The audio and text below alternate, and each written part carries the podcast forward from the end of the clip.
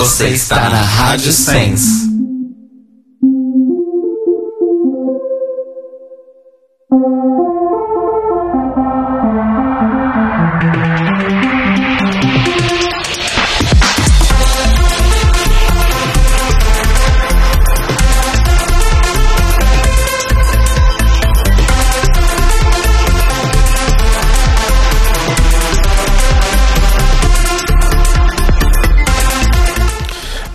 Amores! Estamos começando mais um The Library is Open, de volta ao ao vivo, né? O primeiro The Library is Open do ano.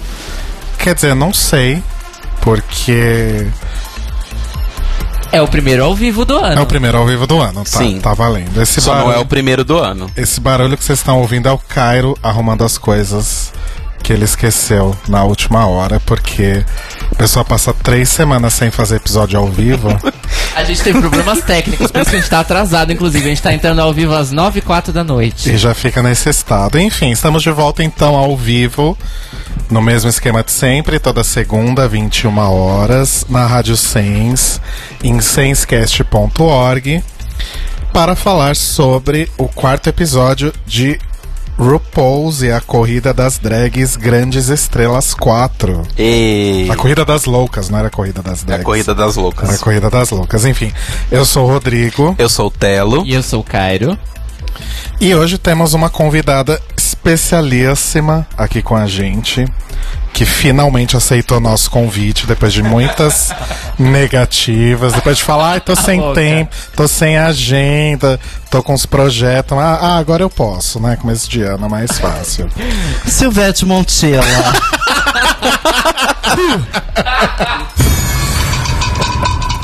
Gente, Draga da Quebrada está aqui conosco. Uh!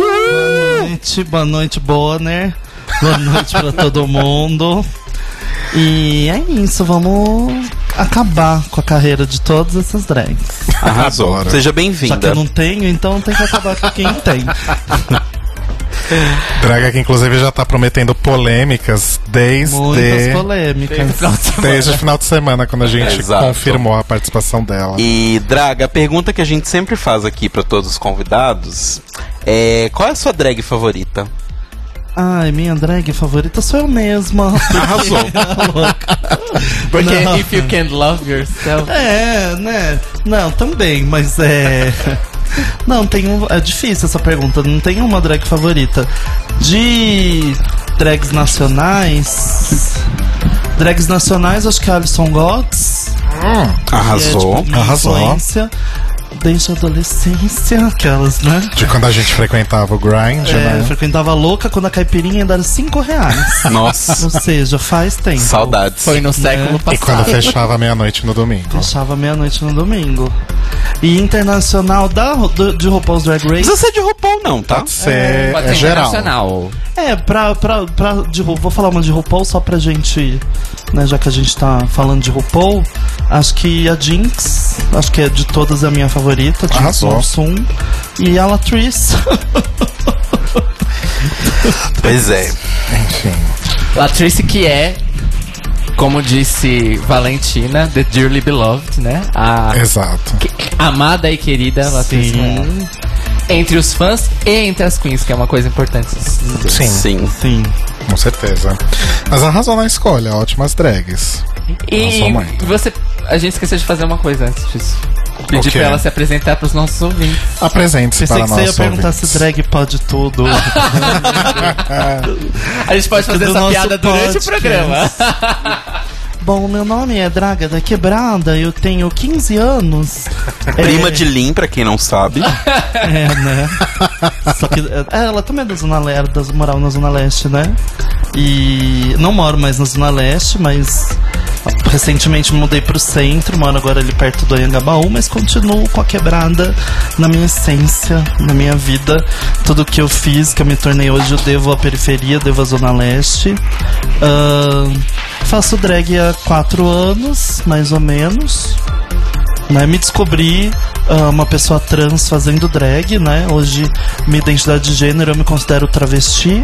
E drag é o que eu faço como arte. O que é uma coisa que muitas vezes gera bastante polêmica. Porque as pessoas Pois não é. entendem. E já teve bicha que me viu desmontado na boate e perguntou: Nossa, mas você tá básica hoje, né? Achando que eu tava montada. quando, Na verdade, eu não. Era a Duda, não a Draga. Era Duda, não era Draga. Mas aí a gente. No começo a gente tem paciência. Depois de um tempo a gente dá um pisão no pé. E aí na terceira vez a gente mete a mão na cara e. Acontece. Eu acho A gente justo. faz a Giagão. Amo. Gosto. Adoro. E aproveita agora pra falar sobre o, o, o diagnóstico ou deixa pro. Ah, deixa pro final. Deixa pro final. Tá, Deixa aí na hora do merchan, Sim. na hora de divulgar a sua vida, suas redes, seu corpo, aí você também. Meu canal no divulga. Mercado Livre, que eu tô dando boa noite Cinderela nas drag novinha. Sua lojinha do Enjoei. Lá na Túnel, aí eu vendo o rim delas no Mercado Livre. Se vocês quiserem. Ai, foi pesado, né? Desculpa, ninguém riu. É o Mercado Livre da Deep Web, esse no caso, né? Arrasou, arrasou. Tem algum recadinho, Rodrigo? Eu não sei, eu só gostaria de lembrar a todos que estamos no Spotify, né? Finalmente, depois de, de um litígio aí. E também lembrá-los que nós temos o nosso novo site, que é o thelibrariesopen.com.br. Estão todos os episódios lá e vocês podem conhecer um pouco mais sobre nós. E só isso, né? Porque é um site bem Basicamente simples, é na isso. verdade. Pode baixar o nosso Media Kit, Olha só. fazer sua aqui. campanha com a gente, contratar a gente, né? Pra... Marcas, venham. O, ei, marcas! Oi. Ei, tá? Podem vir aqui. É isso que eu tinha de recado. Vamos falar do episódio que hoje vai render. Bora. Vamos transicionar. Ah, isso eu tenho experiência, né? Eu vou começar já falando.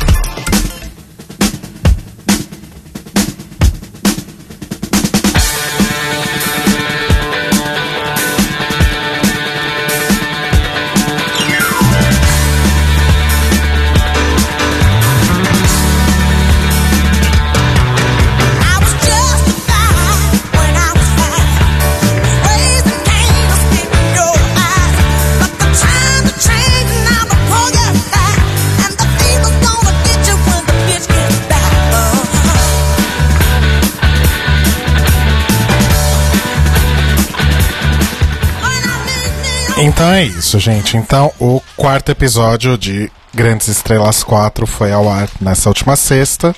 O episódio chamado Jersey Justice, né? E como sempre, o episódio começa aí com as queens falando sobre a eliminação do episódio anterior, né? Então a gente teve aí a Monique falando que ficou feliz porque a Dia foi embora, porque ela era irritante, porque ela era maldosa com as outras competidoras. A Manila comenta que admira muito a, a Dia e o processo pela qual ela está passando nesse momento, mas que realmente estava na hora dela ir embora porque ela estava fazendo muito barraco e tal. E por isso que ela também te- eh, ela optou por eliminar a, a Dia em vez da Valentina e naquele momento que não passava nenhuma agulha né, no, no brioco de Valentina. Brioco é muito hétero, né? Não. Noite, Noite. diva. Pronto. E aí as pessoas questionam, né? Por que, que ela. Por que, que a Manila tinha é, é, considerado, meramente considerado a hipótese de eliminar a Valentina. E ela fala que, bom, não existe nenhum livro de regras sobre quem eu devo eliminar ou não, né?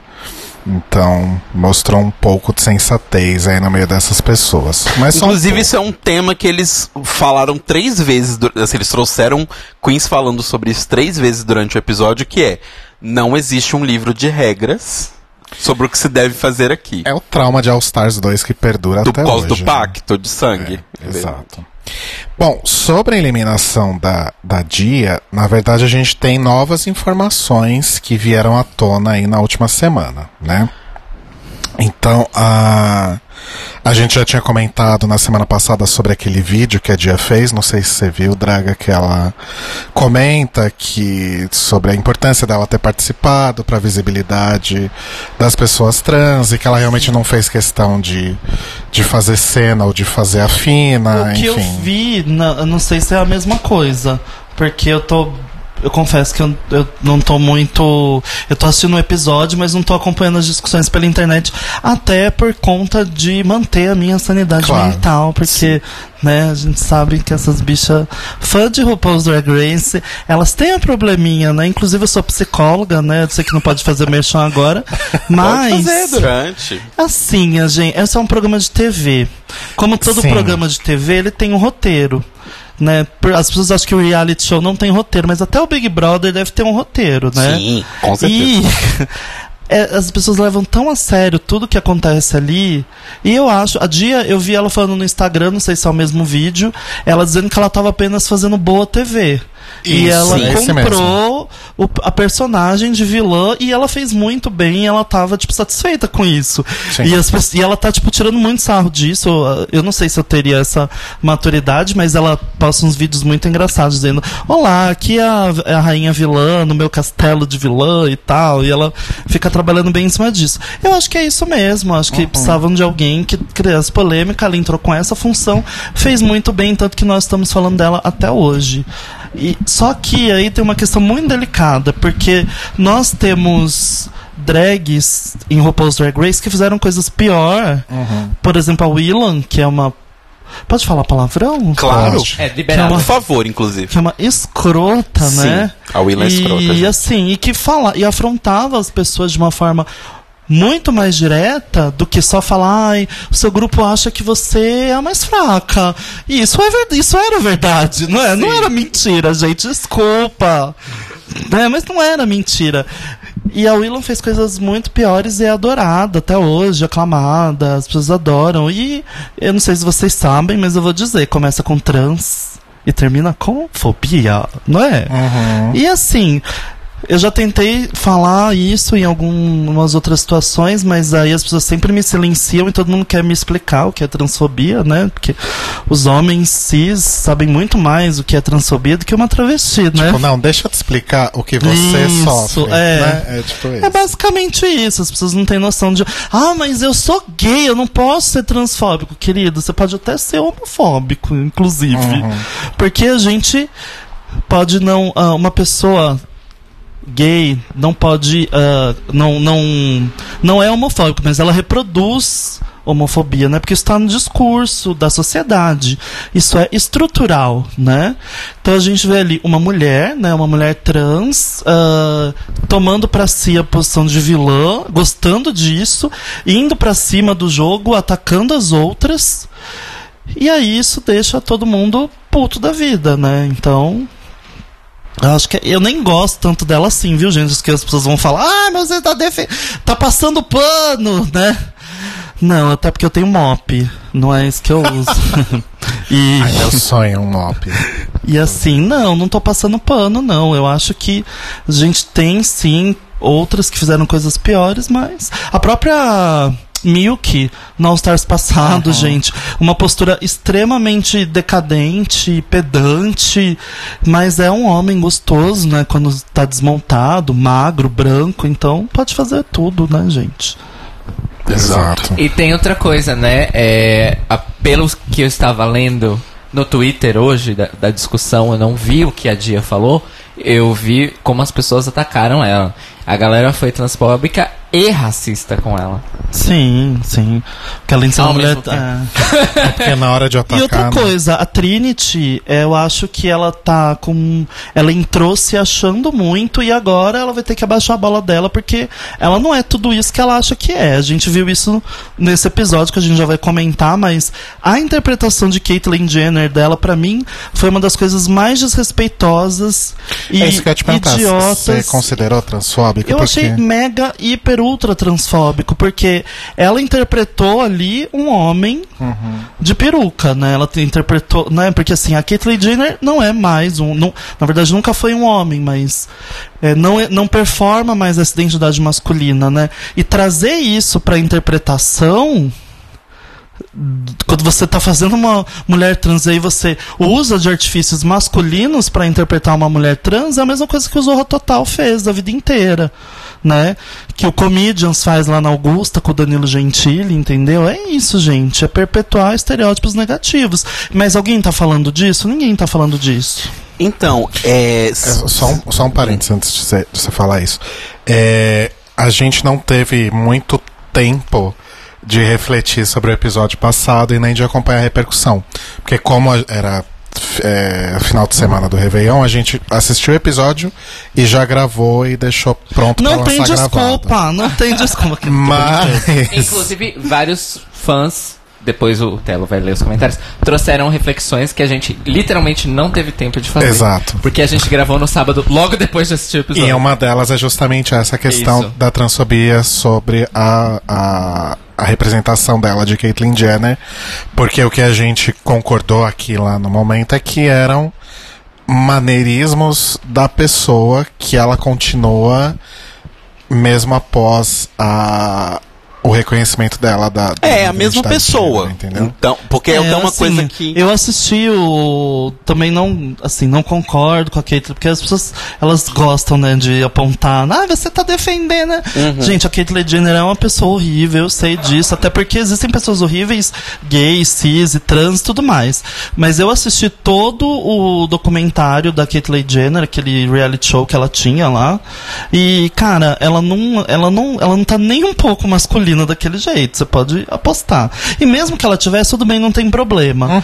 Mas faz, até porque a gente sabe que, né, existem mulheres trans que são mais masculinas, existem mulheres trans que são mais femininas. E o feminino e o masculino é muito subjetivo, muito diverso, não dá pra gente colocar numa caixinha. Mas a forma como a Trinity fez, eu acho que foi estereotipada mesmo, sabe? É como se ela tivesse, pra mim, eu não sei se o que eu vou falar agora vai ser polêmica. Tem música de polêmica?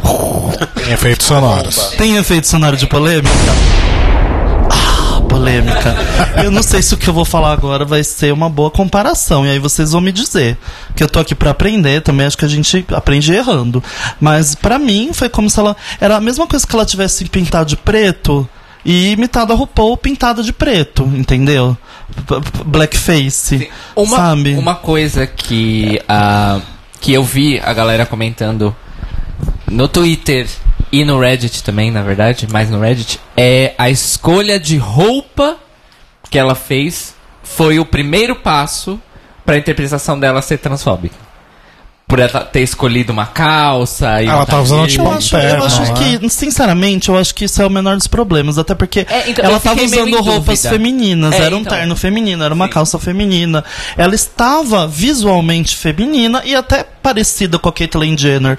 Mas a Caitlyn Jenner, ela tem um sotaque assim, ela tem uma língua presa.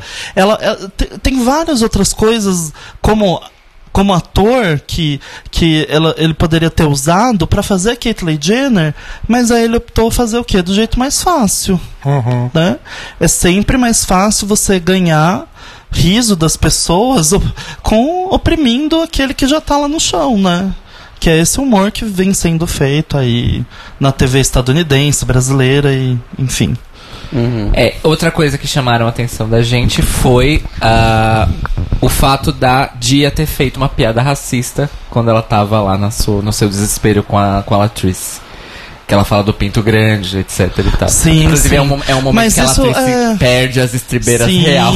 ela foi muito escrota nesse momento.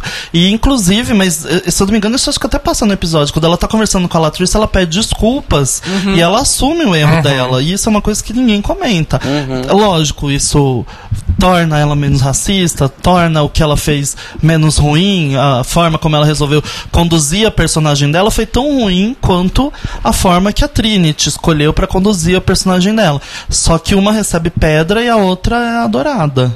Né? Sim. Uma co... é, te cortei uma hora, o que, que você ia falar? Não, não, é só porque eu, semana passada, eu, eu comentei que eu gostei da, da performance da Trinity. Realmente eu não tinha. Eu não tinha pegado toda essa profundidade. Porque realmente, tipo, das coisas que eu já vi da. da. da Caitlyn, ela quando eu vejo as coisas da Caitlyn e eu vejo da época em que ela ainda se apresentava como Bruce na sociedade, eu consigo ver muito claramente os mesmos maneirismos e a mesma pessoa meio bronca do sul dos Estados Unidos, sendo um homem, sendo uma mulher, eu consigo ver a mesma pessoa. Então não me incomodou, mas obviamente eu não tô dentro desse contexto de transexualidade, então não não não cabe a mim me incomodar ou não. Mas é é só porque realmente eu não tinha pegado essa questão. Eu não, não sabia que era um problema. É por isso que a gente falou, a gente elogiou a, a performance dela, porque a gente foi meio que de, de supetão. E eu fico pensando se não é uma coisa muito que a gente fala aqui, às vezes, de a diferença do nosso humor daqui do Brasil e o humor dos Estados Unidos. Porque eles se apoiam muito mais nessa coisa do escracho, de usar mesmo estereótipo, de usar é, racismos e preconceitos do dia a dia bem diretamente no humor deles. A gente vê, tipo, a Bianca, que é a rainha do humor, ela faz piada em cima de estereótipo e. E faz piadas muito ruins, inclusive, Sim, né? sim. É, eu acho que é, também tem essa característica, né? Do humor norte-americano de, de se amparar nesses estereótipos, mas é o, nosso humor latino-americano brasileiro não não não é muito diferente até porque a gente sempre copia o que é ruim, né? A gente Sim. sempre, o senso É. comum sempre se apropria daquilo que é ruim. A gente tem Então, esse hábito, é verdade. né? Mas uma coisa interessante também que eu acho que vale lembrar que a Trinity foi mega transfóbica há um tempo atrás quando ela disse que mulher não podia fazer drag. Ela né? disse isso, a Ela gente... disse isso em algum Twitter, produção. Vamos procurar, porque eu- é Deep Web isso, né? Tweet de, olha, em 2005. Não, mas acho que rolou sim. Eu vou tentar achar aqui Ó, durante o episódio. Enquanto você procura, só um- uma observação muito boa. O. Opa! O Nathan é, disse que a Sharon faz a Caitlyn Jenner na turnê ao vivo das Queens quando elas fazem o Snatch Game ao vivo. E que ela faz de uma maneira completamente diferente. Não sei se você já chegou a assistir. Não, não cheguei a assistir, vou procurar. Então, eu cheguei. Eu fiquei curioso também. Eu já assisti. É, na turnê do Bots, é normalmente, né, que elas fazem. Work the World eu não lembro se elas fazem Snatch É, Game. o Bots acho que não existe mais, né? Agora acho que é só Work the World. Então devem fazer. Eu tô, tô bem atrasado dos nomes, mas enfim. E é realmente diferente. É, ela faz mais o lance da. Ela é, cai mais em cima do lance da Caitlyn ser rica e republicana Sim. do que necess... e, e obviamente que ela imita o sotaque, porque não tem como. Sim. Do que necessariamente é, a fisicalidade da Uhum. Caitlyn. Ela se veste como a Caitlyn, faz a maquiagem pra parecer a Caitlyn, coloca um cabelo, mas o foco da interpretação da Sharon é sou rica e republicana. Ou seja, o foco de, Achei, gente, achei o, o foco de humor da Sharon são as merdas que ela fala. É, é basicamente. Ok. Achei aqui o, twi o E não o fato dela ser trans, inclusive ela não, ela não usa isso. Sim, então, mas é, isso que diferencia Exato. um humor que não precisa se amparar nos estereótipos, né? Tem aqui um Twitter em, do ano de 2017, 3 de julho de 2017. Que Nossa, ela você tá. foi é, eu fui longe pesquisa. mesmo, tô nem aí, é louca. Ah, 2017 tá perto, vai. Que ela fala, a olha, eu acabou acho. de fazer o TCC, ela tá com fogo nos olhos. Sim.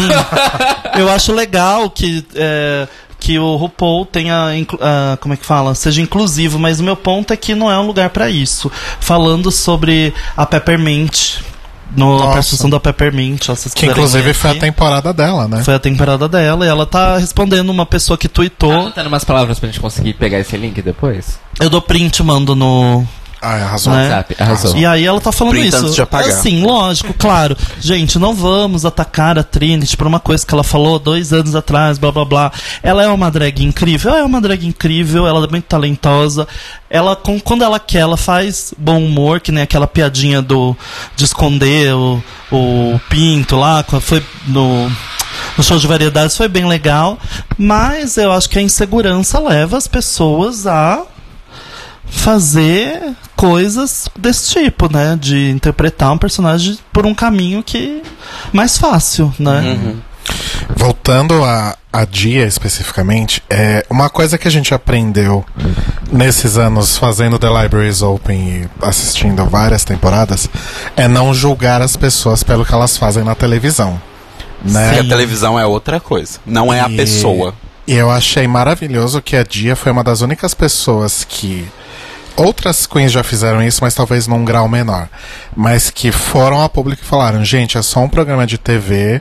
Eu tava ali, entre aspas, interpretando um papel. Eu tinha um, uma função ali dentro daquele ecossistema que era ser meio que como uma vilã.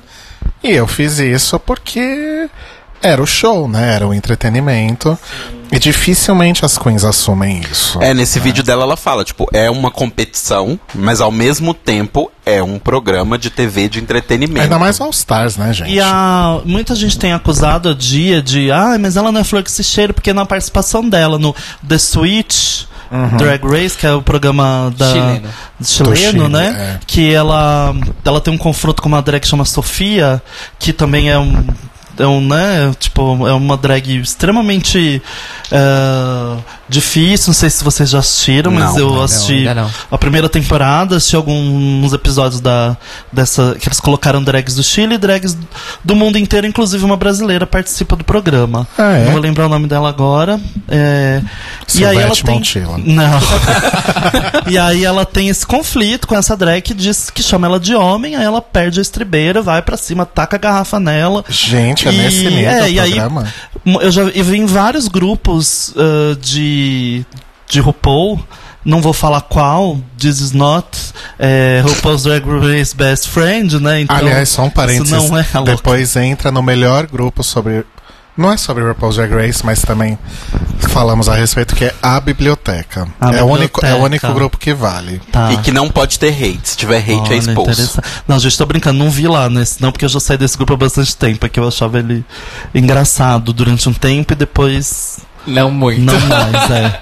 E aí, é, eu vi muita gente compartilhando esse vídeo da Dia brigando com a Sofia, tacando água nela e falando, tá vendo? Ela é barraqueira mesmo. Ela, mas colocando o vídeo fora de contexto e sem nem ter visto o programa, nem ter visto o episódio, pelo menos. Então, pra vocês verem como. Não, e assim, né? ela ser barraqueira ou não, não significa que você, você Sim. deve fazer a mesma coisa com Mas é ela. porque um homem barraqueiro, ele tem atitude, ele tem personalidade, né?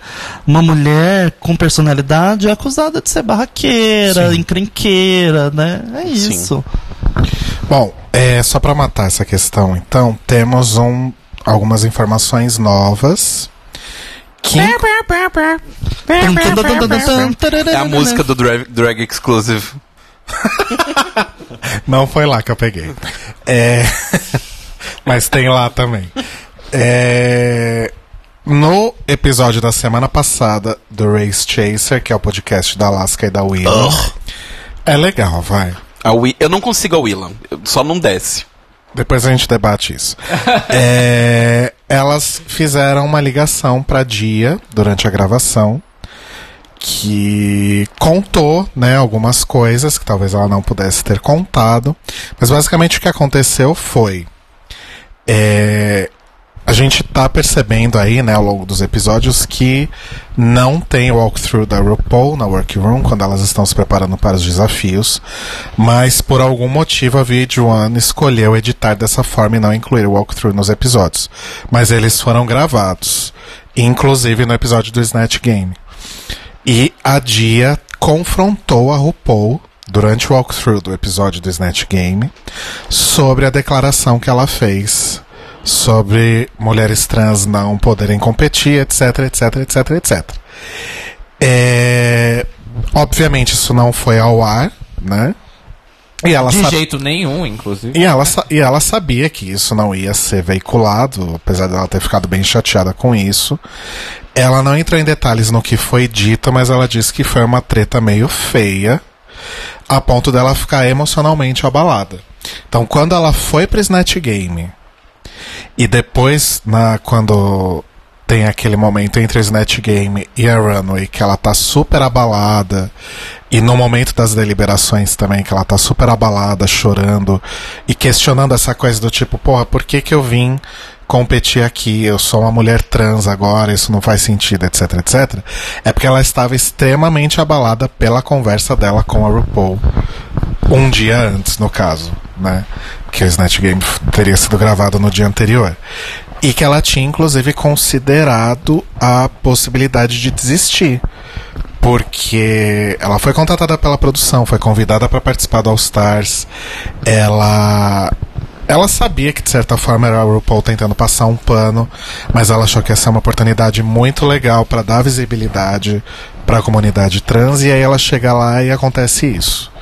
Né? Então ela estava muito questionando a participação dela ali por causa disso, porque ela viu que era um mero um mero esquema da RuPaul para se sair bem na história. Ela tava sendo tokenizada, basicamente. É, Eu exato. acho que a RuPaul, ela tá caindo num erro muito grande de achar. Porque a gente vê várias queens declarando coisas erradas que a RuPaul faz, né? De, ah, não pode falar comigo quando a câmera não tá gravando, ah, não pode olhar diretamente pra mim, né? Várias coisas absurdas.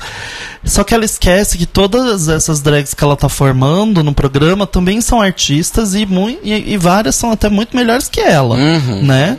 E que talvez a posição dela não esteja tão resguardada assim, né? Porque a gente já viu a Ben Della Creme que praticamente jogou o programa fora, né? Que pra mim aquela desistência foi um Não um preciso foda-se, eu disso. não preciso disso, eu já sou uma rainha, então, né? Fica com o seu carro velho porque o meu é novo, né? Basicamente isso. E a Manila hoje postando, não sei se podia tocar nesse assunto agora. Pode. Mas eu acho que tem, a- acho que puxa isso. Sim. A Manila parece que foi boicotada no runway do Sim. Pads and Curves, né? E aí postou agora a foto do look dela, meio chateada com isso. E acho que. Eu, não- eu não sei se ela faria isso se ela tivesse certeza que ela ia ganhar, né? Então, aí eu já acho um pouco de viagem demais, assim, tipo. É, ela, foi, acha? ela foi clara que, ah, gente, eu não, não usei esse look porque a RuPaul não quis, porque a RuPaul achou que era de mau gosto, mas tá aqui, eu não acho que é de mau gosto por causa disso, disso, disso e tal. Depois a gente pode detalhar É, a melhor gente vai isso. falar sobre. Só que ela termina falando, ah, é. Mas, enfim, anyway, se não fosse pela RuPaul, eu não teria o meu Instagram pra postar o look com milhares de fãs. É, então, eu Então, entendo assim, o eu- negócio eu da acho- visibilidade. Eu acho que as pessoas estão indo um pouquinho longe com essa coisa de, ai, Naomi falou tal coisa. Ah, é porque ela não vai ganhar mesmo. É, não sei. Eu acho que tem que segurar um pouquinho essa Até porque onda. a Dia negou veementemente du- durante o ano Exato. passado inteiro que jamais voltaria. Porque, Sim. inclusive, eu acho que ela chegou até a falar que, porque ela era uma mulher trans, não faria sentido ela ir pra um programa transfóbico. E ela foi, né? Então também pode ser uma jogada de marketing. Afinal, é um programa de E- televisão, né? Mas assim, eu acho que o, o, o perigo que eu vejo dessa atitude da RuPaul, que ela tem com as, com as drags e tal, é que ela, eu acho que ela ainda tem uma visão de que o programa representa a arte drag como um todo no mundo. Sim. Só que uma coisa que eu acho que vai acabar acontecendo, a gente comentou no Notícias Quebrando um pouco é, sobre a, a- o que a comunidade de drags no Reino Unido estava se posicionando sobre a gravação do programa lá, porque a cena de lá é muito diferente da cena americana, que é uma coisa mais pasteurizada. Lá é uma coisa bem mais de realmente de enfrentamento, de militância e tal. Então, assim, eu acho que com o programa sendo vendido o formato para vários lugares, vai começar a ter uma questão de tipo de rachar essa imagem. O, o programa é muito maior do que a RuPaul e o formato é muito maior do que o programa da RuPaul. Então vai chegar um momento em que ela dar o aval dela ou não, não vai fazer diferença. Por, e- por exemplo, a gente já pode prever que adaptações terão que ser feitas pra rolar uma edição brasileira. Sim. Sim. Porque tem coisas que simplesmente não existem aqui, não cabem aqui na nossa cena drag. E que é, com certeza não funcionariam lá, nem adaptando, nem, nem nada. E É, essa principal- é das- Principalmente dar drink pras drags né, no bastidor. Isso não ia funcionar muito bem, porque, né? Ia rolar uns fight nervosos na hora da dublagem. Ia... Mas então, aí, é, existe um termo que eu aprendi recentemente da militância lá dos Estados Unidos, claro, né? Porque são eles que ditam as coisas, mas enfim. Que chama gatekeeping, que seria mais ou menos a portaria da militância. É, eu aprendi isso porque é, rolou recentemente o lance do, do moço humorista lá que ia apresentar o Oscar, mas aí ele saiu porque, porque homofóbico, etc e tal, e aí ele resolveu sair. São tantos eu perdi a conta. Aí a Ellen Ellen DeGeneres disse: Ah, gente, eu não fiquei ofendida. Não achei que ele deveria ter saído.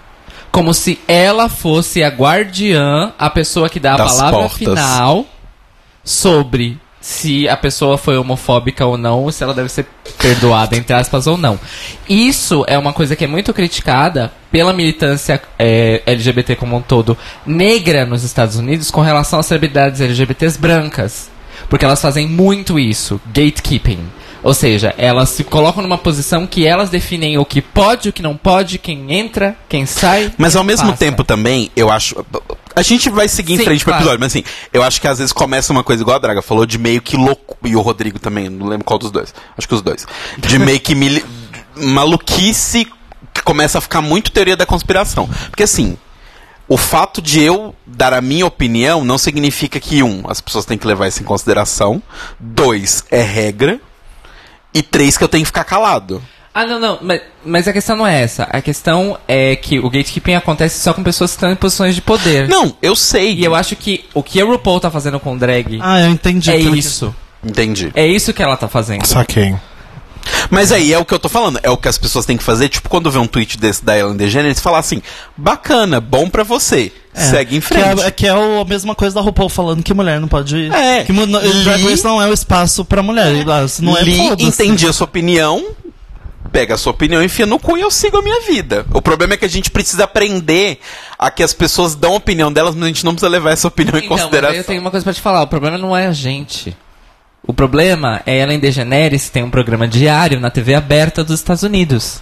E o que ela fala entra nas cabeças das pessoas que não são LGBT. É, atinge o senso Esse comum. é o né? problema. E aí é que é isso que é o gatekeeping de fato, porque são pessoas que têm interface pra fora da nossa comunidade de uma maneira muito grande. Então as pessoas que não são da nossa comunidade vão olhar pra aquela celebridade que pra elas é a representação de pessoa queer delas e falar, bom, se ela tá falando isso, significa que o cara não foi homofóbico, então quem reclamar é mimimi. Entende? É por isso que as pessoas em, em queer em, em posição Eu entendo o que você tá esse falando, problema. mas eu acho que é muito mais complexo que isso. Não, isso é, é- isso é é uma redução absurda. Não, tô- mas vamos em tentando- frente. Eu tô Só tentando só explicar a coisa. Não, eu sei, Só- eu só acho que é uma redução absurda. Porque depois do M, gente, a RuPaul vai virar uma figura muito mainstream. O que, já, o que só me deixou triste é realizar que realmente pessoas têm a Ellen DeGeneres como referen- única referência queer, de fato. Ela é literalmente a única pessoa LGBT que tá todo dia na TV aberta dos Estados Unidos. Mas atualmente. passado esse momento de Que- O depressão, que me deixou triste é que não tem cachaça aqui. Isso me deixou. a gente pode pegar mais uma 51, cerveja. a se gente pega quiser, mais. Gata. Pior que tem Uma cachaça. Tem um corote Tem um aí. corote aí, você Olha, quer? corote. Nossa. Se tiver quente, então melhor ainda. Nesse calor é uma delícia. Pra você ter uma ideia, a gente comprou pra temperar o tender do Réveillon. Olha o nível. Ah, então cê- vocês podem me temperar e alguém come, né? Quem tem alguém ouvindo aí na aclamação? Mas, mas eu realmente queria mais uma cerveja. Você podia pegar, Cairo. Você tá mais perto da porta. Tá bom, eu vou pegar. Tá. Você é cis. Eu só vou deixar essa passar, porque se tem uma pessoa Ah, no você mundo... não é cis, é verdade. Você é não binária, é verdade. Exato. Desculpa, me perdoa. Isso, isso foi uma falha, né? Que Eu eu- achei que fosse uma piada justamente por isso. Não, não. é- por um momento eu. Foi um. O que me foi deixa um, mais feliz é que não fui eu que falei. É, conclusão errada. Geralmente é você que faz Amanhã- essa piada. Amanhã todo mundo vai me destruir na internet. Teve uma vez que a gente tava falando aqui alguma coisa, eu, ah, não sei o quê. Mas enfim, somos três homens cis, né? Aí o Cairo só me deu uma fuzilada de canto. assim. Acontece, gente, acontece. Tudo bem, mas eu sou travesti, a minha opressão é maior que a sua. Na régua da opressão, Isso. Não, eu só deixo passar porque... é, quando eu me descobri, eu conversei com você, porque você também tava nessa época. Lembra? Sim. Que a gente teve essa conversa, mas enfim, Sim. é isso. Seguimos, vai, Rô. Mas aí, então, entra o RuPaul, visivelmente de saco cheio disso tudo. Ela tá tão de saco cheio, tipo, dessa coisa de que não estão mostrando a RuPaul mais com as pessoas, que ela entra com uma cara de bosta, desce a escada com uma cara de bosta. E aí, eu não sei quem é que fala o negócio do terno. Acho que é a, é a Trinity, não tem Fala, ai, Siberian Tig- Tiger. Ela, yes. E tipo, e continua. Tipo, ai, tá bom, amor. Deve ser a Bursite. Caguei pra Nessa- você. né? Deixa eu só mastigar meu amendoim. Tudo bem. Aí a RuPaul conta que então vai ser um desafio de atuação barra improvisação baseado em Jersey Shore, né? Que é o Jersey Justice, baseado em Jersey Shore e nos programas Judge Judy. de tribunal americano, tipo Judge Judy. Que a gente não aguenta mais, eu não, desculpa, não sei vocês, mas não aguento mais ver essa referência. É, essa referência to- o tempo Já todo é bem deu, né? chata. Tipo- Mas assim, gente, é basicamente uma. Imagina o programa da. Cristi... é, como é que era? A Márcia. Cristina, Cristina Guerra? Cristina Aguilera, Não. Não. Qual que era o nome? Cristina. Cristina. Cristina Rocha. Cristina Rocha. Rocha. Só que imagina que a Cristina é diplomada juíza pela justiça. É isso, basicamente, Ok. aquele programa. Obrigado, baby. É, ok. E aí ele conta, tal, explica. E fala que a divisão de times vai ser elas mesmas que vão decidir. Ah, nenhuma surpresa na divisão de times, né? Até porque Não. as pessoas são razoavelmente amigas lá dentro. E. Ok. Então aí a gente fica com um time que é Latrice Monique Monet que vai fazer a cena How About Them Cakes, que é uma disputa aí sobre um, um Bolo de né? um bolo de De casamento, aniversário? De casamento. casamento, Casamento. Com, com inscrição errada. Aí a gente tem a Naomi e a Manila fazendo o You Made Me Look Like a Bitch, Bitch, que é uma, uma dona de pet shop que faz um makeover em uma dona de casa. E a gente tem o Trinity Valentina fazendo I Was Snookered by Snooki, que é um caso de identidade roubada. No caso, a identidade roubada é a Snooki de Jersey Shore. Eu nunca vi. Eu, esse era um dos episódios que Tá eu tinha. perdendo nada. Esse era um dos episódios que eu tinha basicamente zero referências. assim. Então, perdendo a, a. Tatiana perguntou aqui no, no chat sobre o negócio do povo de Jersey. Basicamente, gente, é o seguinte. Ao barulho da minha cerveja abrindo. Arrasou. É, quando né, as pessoas chegaram nos Estados Unidos, os ingleses e tal, as pessoas ricas se instalaram ali mais ou menos na metade, onde fica Geórgia, aqueles lugares. E aí, com o passar do tempo, as pessoas foram indo para Nova York, foram indo para outros lugares e tal. E quando chegaram as pessoas pobres, não tinha espaço em Nova York. Poxa, que chato.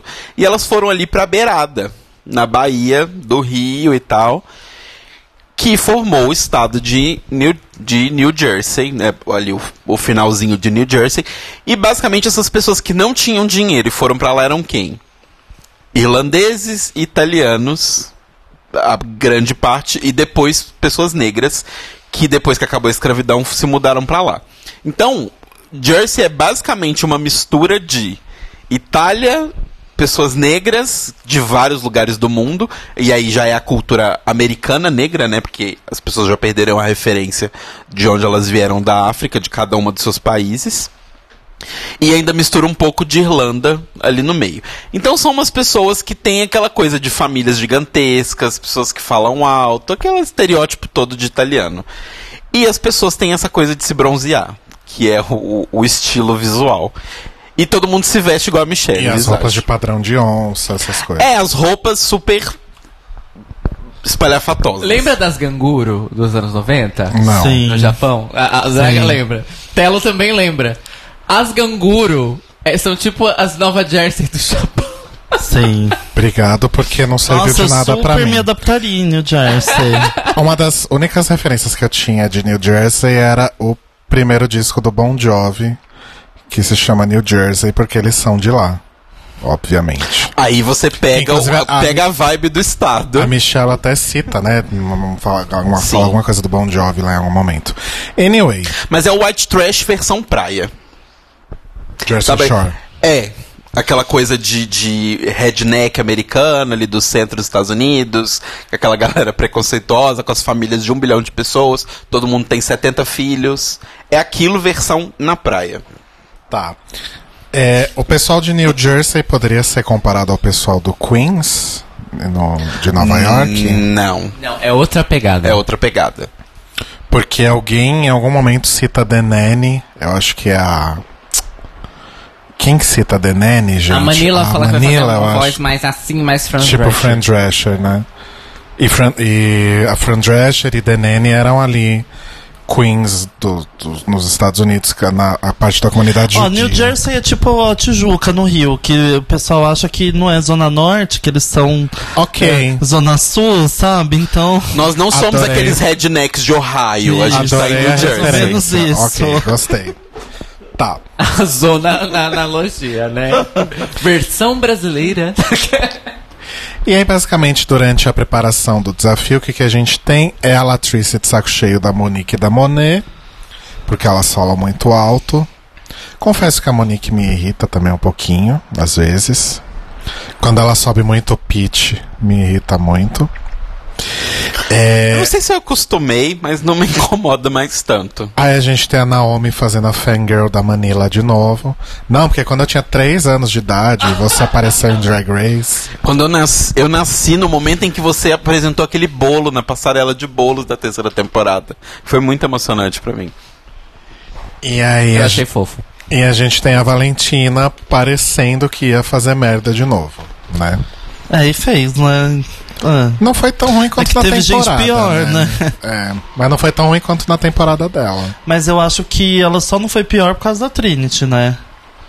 Acho que ali as duas as duas estavam ruins, elas tentaram se ajudar Elas e aí Se compensaram. Se com- Mas eu achei que a Trinity Compensaram, foi é. pior. que a Valentina, É. sim, também achei.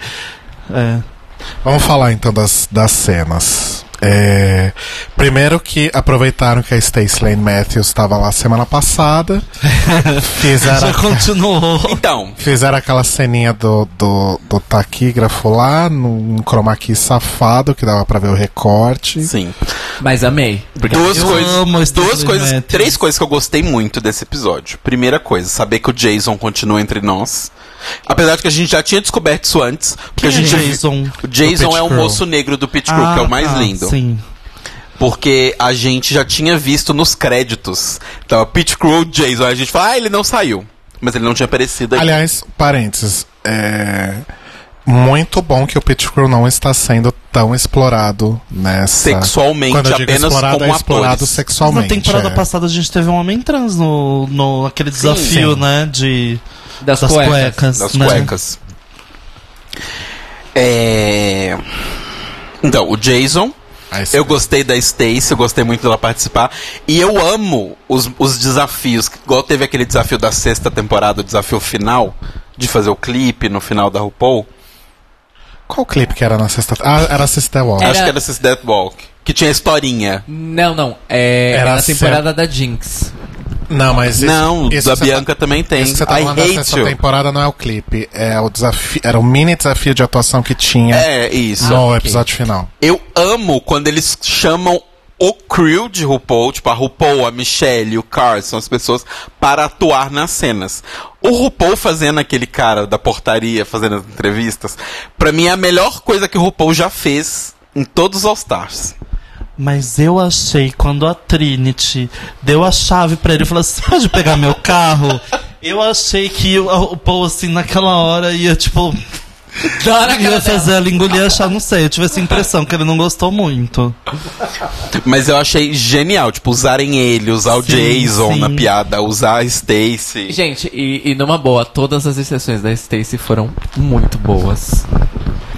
Claramente ela gravou todas antes e só recortaram Ah, não, e colocaram claro, nos momentos. claro. Ah, sim, é. Mas tava maravilhosa mesmo Sim. assim. E eu, e eu acho que a aparição de Rene também é contenção de danos, tá, amores? Ah, total. Sim, sim. Né? Faz bastante sentido. Mas contenção de danos em que aspecto? Das- declarações das mulheres trans. mulheres trans. Ok. Sim. É, é, é, é, ficou, Inclusive, eles. ficou com Mas cara tem de que fan- explicar, né? Porque a Stacey Lane Matthews também é uma mulher Ah, trans, sim, né? sim, Sim. sim. É que a gente chegou a comentar algumas vezes é, aqui. Mas sobre isso, no programa nem Mas pra foi quem tá chegando tocado, né? agora, Pra galerinha que começou a ouvir a gente agora no Spotify, É, ah, e então. quem começou a ouvir a gente no Spotify, manda mensagem. É, Outra coisa, é. Não, desculpa, é uma coisa só que eu ia falar. É. Que eu esqueci. Lembrei. Eles, podem, eles poderiam ter gravado várias ceninhas com a Stacy, tipo, uma pra cada episódio daqui Seria pra frente. incrível. Até o Seria final. maravilhoso. Rene, Rene, verdadeira vencedora de All Stars 4. E ela aparece no último desafio pra julgar, ia ser incrível. Nossa, seria maravilhoso. E assim, ficou como fanservice, por quê? Porque ela é, é- ela é realmente uma queen muito querida entre os fãs, mais ainda entre as queens. É, então ficou um fanservice, assim. Tanto que quando ela entra na, na workroom no episódio passado, rola um, um fangirl ali de várias queens, Naomi inclusa, né? Mas assim, se tem uma temporada pra fazer fanservice, é All Stars. É verdade. É só roteiro, essa porra. Inclusive, a Draga disse, né? Reality show tem roteiro, tal, tal, tal. É, é- isso, isso hoje em dia não é mais tabu. Se você ainda acha isso tabu, você tá atrasado uns 10 anos, pelo As menos. pessoas ainda acham que reality show é verdade, né? Ao ponto. Mas foi alguma não, ó, vez não já? é um show de realidade, tá? Ao contrário. Mas a questão é, já foi alguma vez? Acho que nunca foi. Posso falar quando foi? A primeira temporada de The Real World, gente. Acho que quando morre alguém ao vivo, aí é de verdade, né? tipo, mas- Teve um BBB que morreu alguém, não teve? Não, ela não, teve um ela infarto. teve um infarto, mas ela não Mas morreu. ela não morreu. Não, morreu, tadinha. Já teve um cara do BBB que morreu e teve um outro que ficou paraplégico. Mas não no programa. Não no Não no programa. programa. É. É porque eu não participei ainda, deixa eu... Alguém vai morrer quando eu participar. É, o Wave Club, que é o site que eu leio os, as. É, é, como é que fala? As críticas, Reviews. os reviews de episódios de séries e tal. É, o título, eu mandei até no nosso grupo, né, gente? É, o título do, do review sobre esse episódio do Jersey Justice é. Como é que é? É, o episódio de RuPaul dessa semana é uma, é, é uma masterclass, ou seja, uma aula mestra em é, para reality shows de competição. Por Sim. causa de toda a- o arco que fizeram com a Latrice. De ascensão e queda. Exato. Calma que a gente vai chegar lá. A gente vai chegar lá, mas enfim. Só, eu queria só fazer uma menção honrosa ao melhor momento de reality show que já houve na história. A Tina batendo panela. Ah, não, é, teve esse momento Ai, da eu Tina. amo a mas Tina pra mim o mais panela. incrível de todos é do Real Housewives of Nova York. Que a mulher pega a perna de. que ela tem uma perna. Não é mecânica que fala, uma, uma prótese. Prótese. É. E aí ela fala, a única coisa fake sobre mim é isso. Tira a perna e joga Eu na outra. isso. Eu amo essa Eu cena. Que é algum GIF, algo Que é uma assim. situação que a Alaska fa- é, refaz no Real No do All Stars 2. United, é. Sim. É... Tá, aí a gente tava falando dos desafios, voltei aqui. A gente fala na ordem, então, primeira Manila e Naomi. Eu basicamente gostei das caras que a Naomi fazia, eu achei divertido. Sim, eu acho que ela foi ofuscada pela Manila, né? Porque eu acho que a gente já tá no quarto episódio. E desde o primeiro episódio a Manila deu uma, hum, uma derrapadinha, mas desde o segundo episódio, o segundo. de- Vem três episódios aí, tipo, se mantendo estável. Uhum. Então eu acho. Nossa, desculpa, rolou uma. Ai, voltei, gente. Desceu uma, desceu uma entidade aqui agora. É a Silvete. De vez em quando ela baixa aí. Uh! E, mas ela vem crescendo. Eu achava que esse All Stars era da Trinity, né? Eu achei que, pra mim, e eu li vários spoilers errados, pelo menos que não se confirmaram até agora, do Reddit. E. Você soltou som do quê? Ó, ó, escuta. Não dá pra ouvir. Não dá pra É ouvir. a Silvete fazendo. Ah, uh, tá. E aí, eu acho que a Manila promete ser a grande estrela dessa temporada, né? Espero Grande que seja. estrela do Grandes Estrelas. Porque Grande estrela ela é uma Estrelas. grande estrela, ela sabe atuar, ela só, ela só precisa estar segura e fazer o que ela precisa fazer, certo? Sim. Sim. Né? Eu gostei muito quando ela começa a, tipo, latir no Latir, final. falando latir. Foi muito Sim. bom isso. Isso foi um, foi um toque muito legal. Mas assim, é, sobre a Naomi só, eu não acho que ela tava necessariamente mal, mas eu acho que assim, entre a- as atuações ela não foi tão bem, mas entre os visuais ela Ah, tava gostei Era da isso, que eu, melhor. era isso que eu ia também. comentar. A Naomi, porque eu- antes de vir pra cá eu tava revendo o, os- o Runway, né? E eu acho que tanto a Naomi quanto a Valentina, ela, eu acho que elas. Pra mim, elas. ah, elas aparecem muito mais e ficam muito melhores quando elas fazem looks que não não são só tipo essa drag magra bonita de Uhum. peruca lisa, sabe? sim, tipo, sim. Não que isso seja ruim, isso não é ruim, mas ah, quando elas fogem desse padrão convencionado, né, de que todo mundo faz a mesma, essa formulazinha que, né, de drag, quando elas fazem coisas diferentes, eu acho que elas ficam muito bem, principalmente a Naomi, que ganhou inclusive um desafio vestido de espantalho, né? Sim, exato. Então, acho que ela deveria postar mais. Fica a dica, Naomi! Se você estiver ouvindo. Manda e-mail pra ela. Mas eu gostei muito.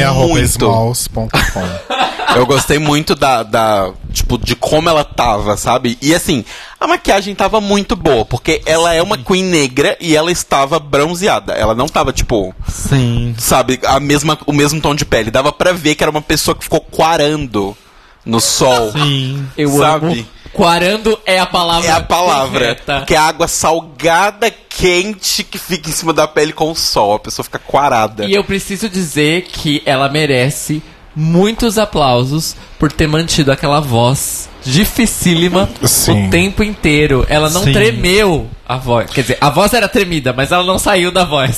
Sim. Foi muito O foda. The Gabriel World comentou aqui no chat que ele tá amando o modo como a Naomi tá se maquiando mais pra formar personagens. Sim. Tá no caso da Sim, Wendy Williams é. também, né? Foi bem legal. Aí depois a gente tem o trio, né? Que é Monique, Monet e Latrice. E vocês acham que a Latrice realmente. Eu, eu- eu fiquei muito chocado. Objectify. É, a Monique, roubou, a Monique roubou a cena das duas. Sim. Né? Não acho que ela foi tão boa quanto a Manila. Eu acho que a Manila foi melhor. Uhum. Mas ela foi boa, isso é inegável. A, a Monet, eu acho que ela não deveria ter vindo nessa temporada, ela deveria ter vindo numa próxima. Que eu acho que ela é muito boa, adoro ela, adoro a personalidade dela. Eu acho que tem algumas coisas ali que ainda poderiam um ser né? aprimoradas, né? E a Latrice, não sei o que aconteceu com ela, se era uma cólica, se era né, uma enxaqueca, que realmente ela perdeu a, a mão, né? Tipo, ela se, ela se deixou abalar, ela, tanto nesse quanto no outro, ela se deixou abalar muito fácil pela circunstância, Sim. né? E o que me deixou meio chocado é que quando volta lá depois do, do desafio, ela tava plena e Eu acho, que isso, confiante. eu acho que isso não é verdade, eu acho que isso era negação. É. Será? Eu tenho certeza que isso era negação. Tipo, ah, eu fui tão ruim, mas vou falar que eu tô boa, porque vai que, né, eu me salvo, tipo... Energias positivas. É. faz Então, sentido. mas assim, o que eu achei triste e, e, e que me decepcionou um pouco no- no- na Latrice nesse episódio é que assim, ao contrário da Dia, que ficava efetivamente atrapalhando a Latrice no episódio passado, a Monique tava dando umas deixas. Sim, tipo, ela falava uma frase e deixava um tempinho. Ela falava outra frase e, e, e a Latrice, tipo, desligada. Tu... Então, isso eu achei que é, complementou um pouco a narrativa do próprio Snatch Game of Love. Da, do contraste de companheirismo de cena, vamos dizer É. assim. A Dia tava, infelizmente, ela se desesperou e tava tentando engolir a Latrice.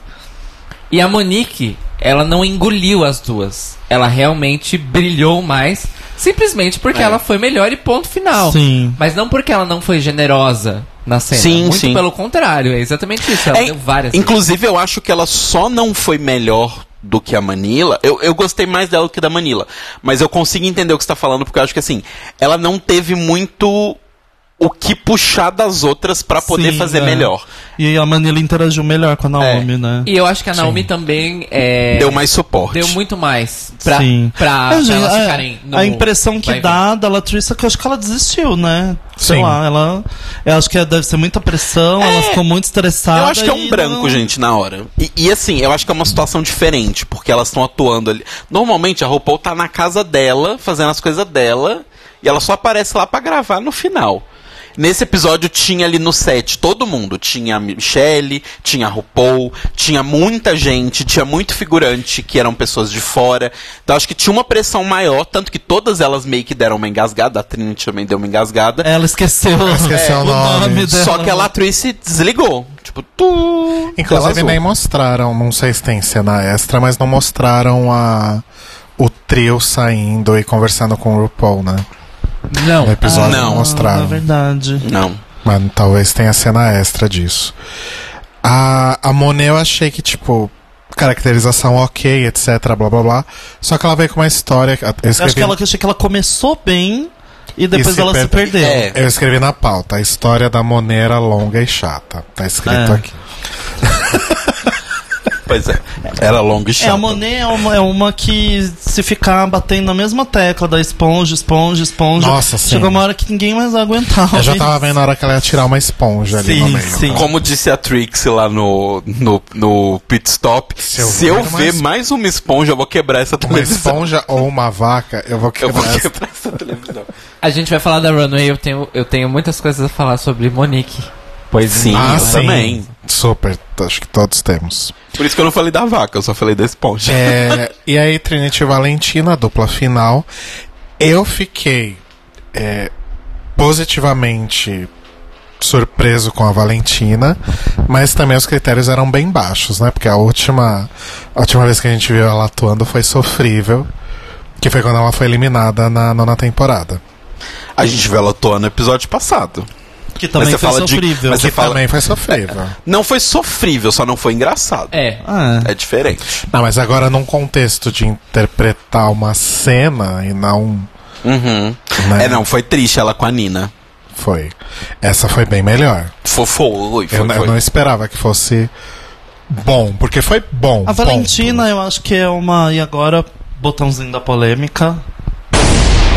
Polêmica. Com draga da quebrada. A Valentina, eu adoro a Valentina. Antes de falar o que eu vou falar, que a gente sempre começa uma crítica com um elogio, né? Então, adoro a Valentina. Eu acho que ela tem carisma, ela é extremamente polida.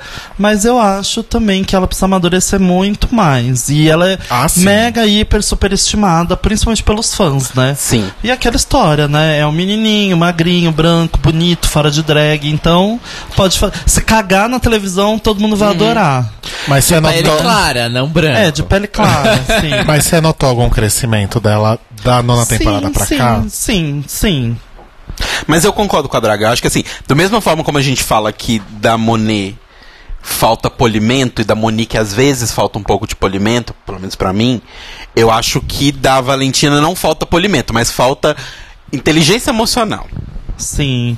Mas eu Boa. acho que na verdade não é nem inteligência emocional, é mais prática de atuação mesmo, sabe? Pra poder lidar, que nem a Monique, que nem a Trinity, que nem a Manila, sabe? Estar, porque eu vi o show dela no Work the World e foi maravilhoso.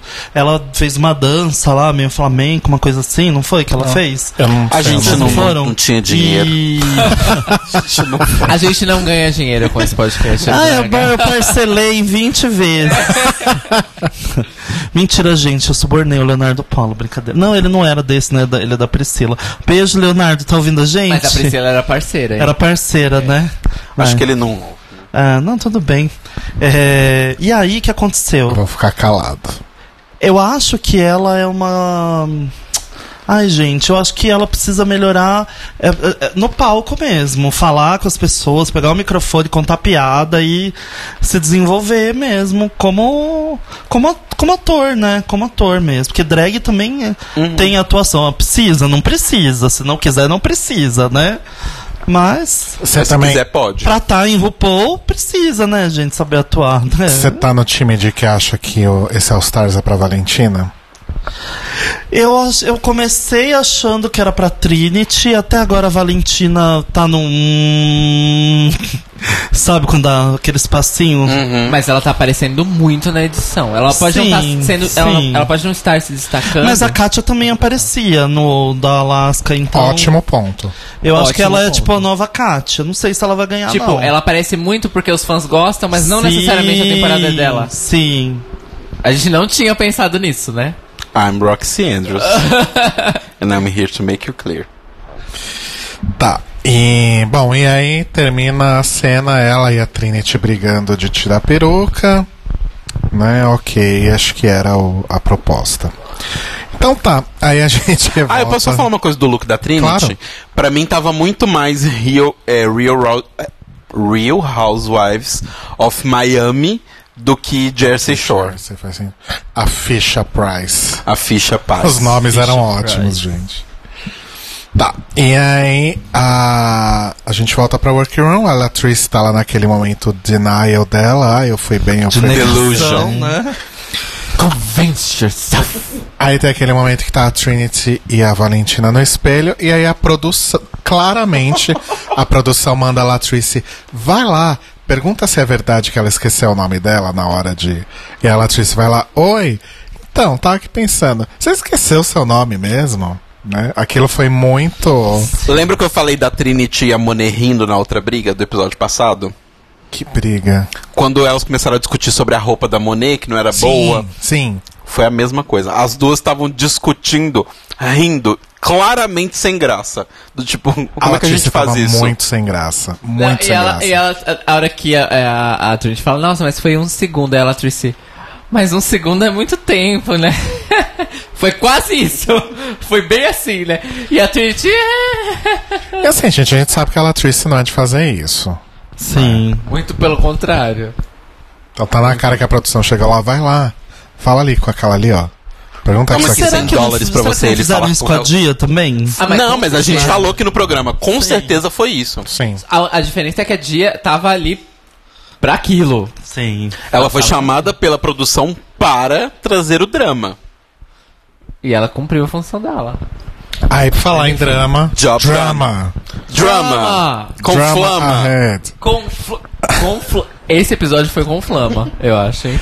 Aí tem aquele momento que a, a Latrice vai lá e fala tal. Aí a Valentina fala: Calma, ninguém vai te mandar embora, ninguém te mandaria embora. Aí a Trinity fala: Hum, peraí, deixa eu te perguntar. Se eu tivesse eu e a Latrice no bottom two, o que, que você ia fazer? E a Valentina sem pestanejar vira e fala: Eu mandaria você embora. Yes! the fucking home. Porque a Latrice é Dearly Beloved, que significa. Querida e amada. Obrigado, Cairo.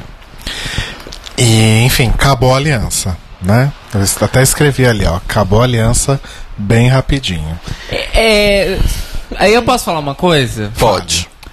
Assim como a Draga já puxou, eu gostaria de dar meus 30 centavos, que é o tanto que aumentou a passagem de ônibus aqui. Gente, já aumentou? Já, Já. foi, Eu Hoje não- é primeiro. foi hoje. Eu não carreguei Não, a hoje, porra não, do meu hoje. bilhete. Eu colo- consegui colocar umas boas passagens, não vou Eu revelar esqueci. o valor. no sábado. Mas A enfim, pessoa que coloca 500 Eu esqueci, eu lembrei quando eu sentei no ônibus hoje, eu olhei pra frente e tava escrito. Eu falei, "Hum", aí deu aquela pontada. aquela pequena facada, vai. É, a Trinity está insuportável. Véu, Véu. Nesse episódio ou na vida? na Não, vida. nessa temporada, ela está insuportável. Ah, ela sempre foi, né? Que eu acho que na temporada dela ela deu uma boa segurada. E agora. ela- Então, agora ela tá atacando um Tipo, foda-se. foda-se, eu É. sou um All-Star. só- Ela, ela Não. tá arrogante. Ela critica todo mundo. Caralho, Ela tá arrogante demais. Fia, você não ganhou sua temporada. Baixa sua bola. Ela consegue criticar todos os extremos. Ela critica Sim. a Dia, que teoricamente era a grande vilã, e ela critica a Latrice, que é a grande heroína. Enfim. Mas eu vou concordar, eu vou discordar de vocês. É, eu, não, eu não tô achando ela necessariamente chata. Eu estou achando ela na mesma vibe que a Monet. Vibe sincericídio. A Monet não, a Monique. Do tipo, estou sendo Mas sincero. a Monique é diferente, não sei. A Eu, da a- eu- Monique. eu acho que a Monique não tá sendo malvada. É, Exato. Mas sim. E a Trinity tá assim. Mas, por "Foda- exemplo- Foda-se seus sentimentos. Isso daqui é o All Stars. Ah, minha filha, você vai fazer isso mesmo? Pelo amor de Deus. Where are the jokes? Que agora é a catchphrase. Alert. Sim. Alert. É a catchphrase da Trinity, né? Mas, tá. É, é porque eu, eu realmente eu não achei que ela está sendo má ou chata. Eu, pelo menos eu não vi em nenhum momento. Eu tô com essa impressão. Eu posso falar Real. uma coisa que não tem nada a ver com isso? Ah. A gente tava falando do desenvolvimento da Valentina. Ok, ela teve aí o que? Um ano, um ano e meio. Eu tô um pouco chocado com o desenvolvimento da Monique em tipo seis meses. Mas o que a Monique falou, quando ela entrou, cada episódio que passa eu percebo que isso é mais verdade. Não faltava talento, não Faltava faltava dinheiro. tudo, faltava dinheiro. E como aprendemos mais temporada passada, porque isso foi realmente falado no programa pela primeira vez, a gente comentou aqui, lemos depoimentos das queens, vídeos extras, a, Mi, a Miss Cracker inclusive também falou sobre isso e tal. Para as queens custa muito dinheiro participar de Drag Race, né? Por isso que a Monet foi com a cara e com a coragem da primeira Monique. vez, a Monique foi com a cara e com a coragem E a Monet vez. também, né? A Monet um pouco também. E agora, ela veio com o dinheiro que ela ganhou da turnê nacional que ela fez com as roupas que ela sempre quis ter. Porque é basicamente isso. Sim. Vamos falar da Runway, então? Vamos. Põe na tela, Telo Caetano. Daí entra a RuPaul, né? Vestida de alface. Ai, não fala assim, eu amei essa roupa da RuPaul. Nossa, eu. Gente, eu nunca critico, eu sempre amo as roupas da RuPaul. Tenho essa tendência, mas essa roupa. Quando começou, eu pensei. Eu tô assistindo o episódio certo? Eu posso falar uma coisa sobre a roupa da RuPaul? Ela tá uma semana atrasada pra runway das botas. Ah, é verdade, Então, né? eu amei a roupa da RuPaul porque eu, eu gosto quando a RuPaul faz coisas inesperadas. Será que ela perdeu alguma aposta e aí teve que usar aquela roupa? Eu acho que o Zaldi finalmente tá sugerindo coisas novas pra ela, gente. Gente, não faz sentido. A gente tá toda semana aqui reclamando que a RuPaul tá no mesmo vestido em cores diferentes, todos os dias. Aí ela faz alguma coisa diferente, aí fica as bichas. Ai, Ah, eu nossa, a RuPaul tá louca, tá bêbada, né? Não sei o Eu, quê. go- eu gostei do look Ah. de Club Kid, da máscara. É Eu acho que foi uma das melhores roupas dela, inclusive. Sim. Eu Então- gosto de vela diferente. Uma eu acho coisa- que os melhores looks da RuPaul, esse de Club Kid é maravilhoso. E o de Starbury no episódio com o John Waters. Sim. Maravilhoso Eu só mesmo. acho que não- esse não era diferente, ele só era ruim. Assim, desculpa. Ah, eu não achei Uma ruim. coisa, uma coisa que inclusive comentaram na It's not biblioteca. personal, it's drag.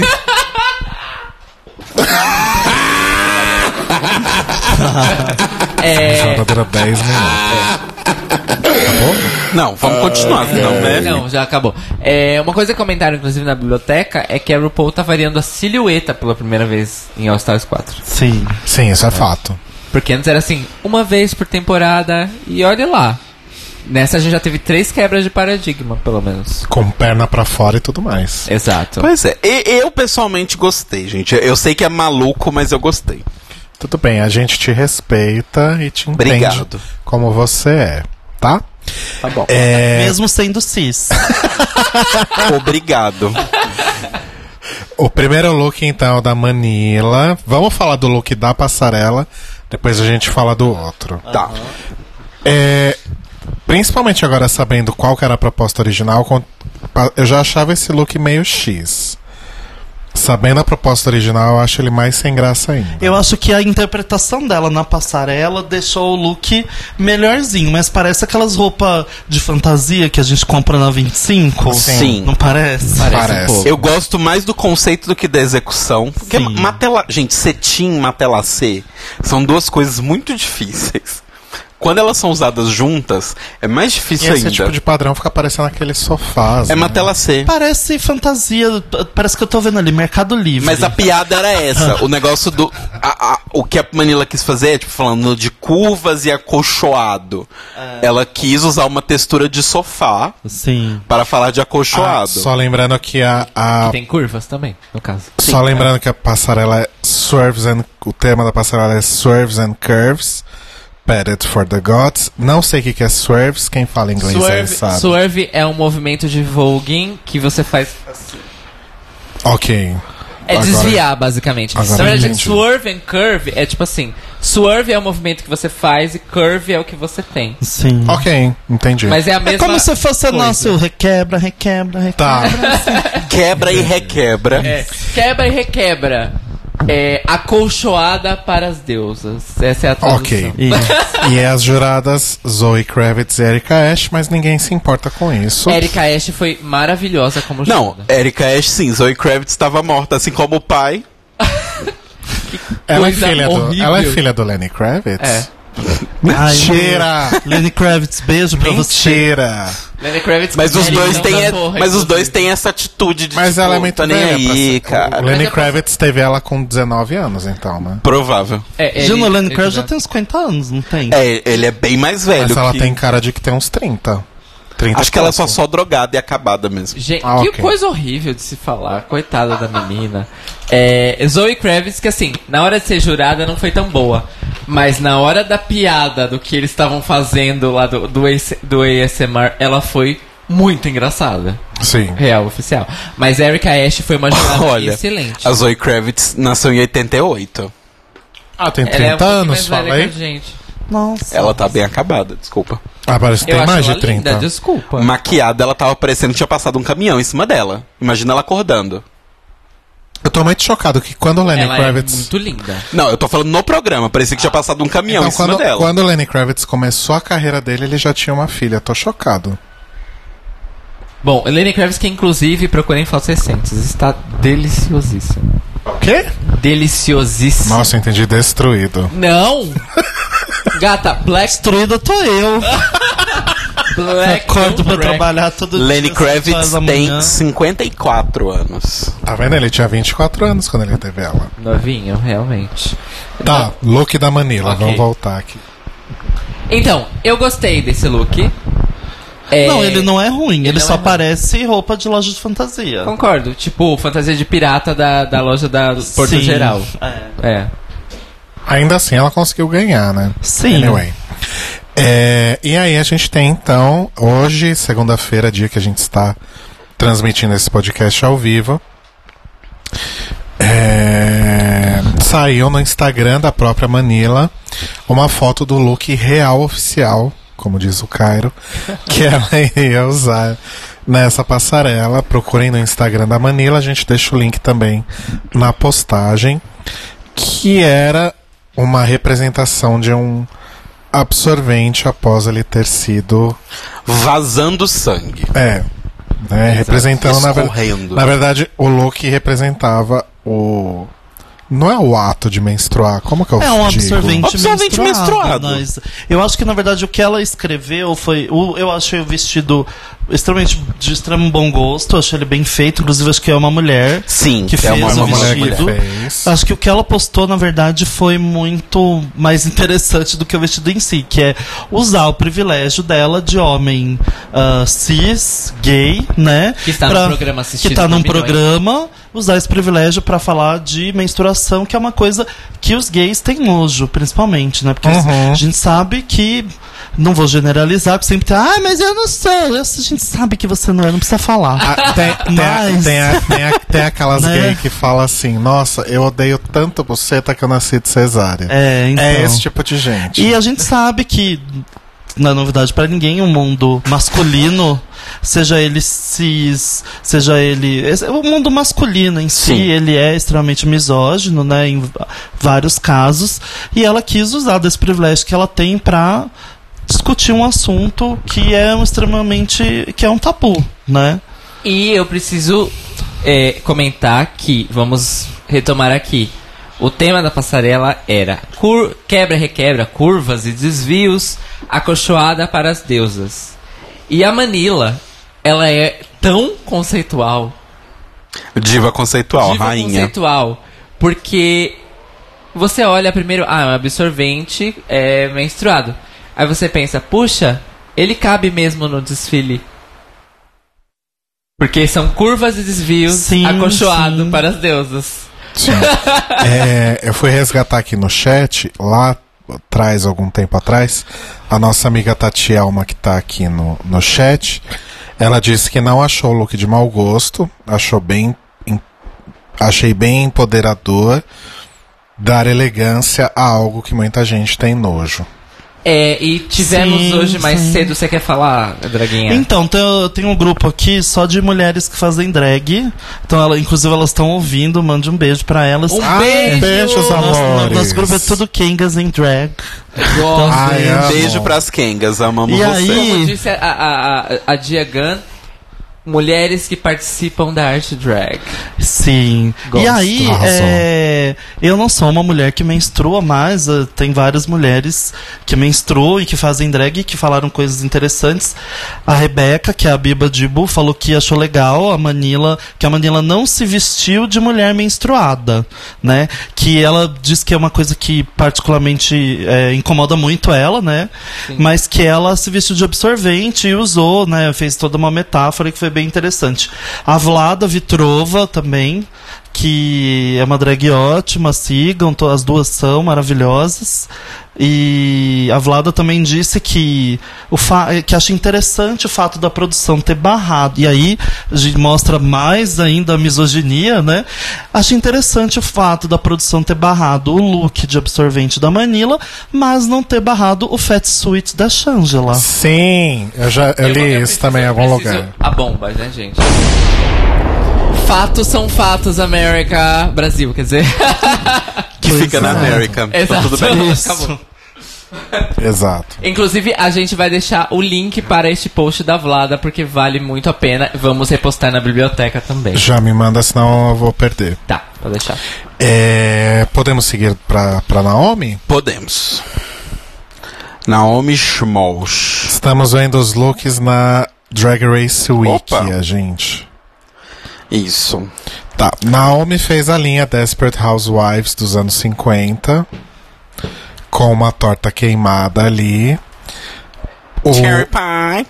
a maquiagem borrada. Eu gostei dessa cara meio louca. Ela fez uma cara meio louca. um- Sim. Uma, ela fez, ela não usa muito padding, né? Eu não, Não, ela normalmente usa, não né? usa. E aí ela usou muito pad, eu achei que ficou eu- ela fez uma coisa extremamente diferente do que ela faz geralmente.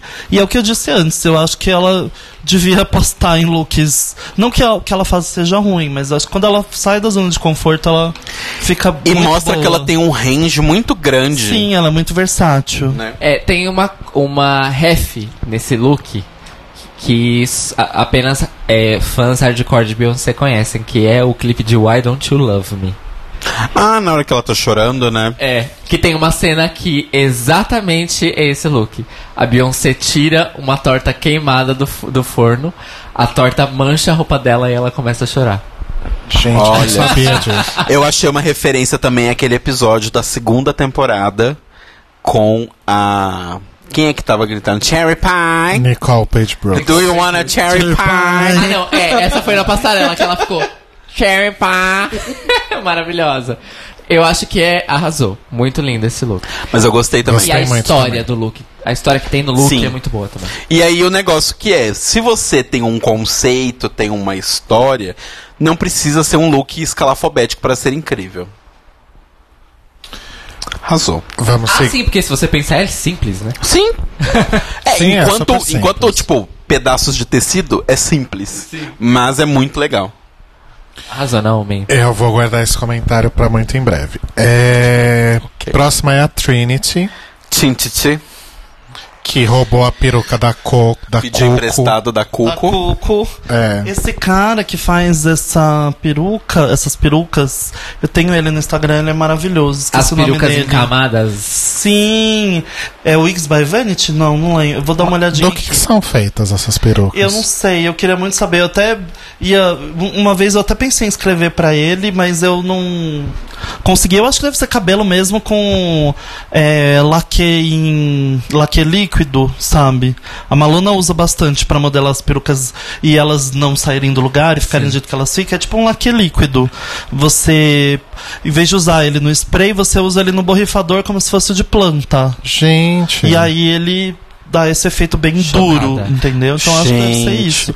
Esse look eu achei maravilhoso. E eu achei- gostei muito do look Porque também. o cabelo fica parecendo tipo uma espuma, né? Sim. Sim. É E o legal. efeito desse look em, em foto é muito mais legal até do que ao vivo, porque ele, como tem esses babados com essa estampa, fica parecendo uma coisa. Sabe aquele efeito da- do clipe da. Ariana Grande quando você pega tinta e joga na água? Sim.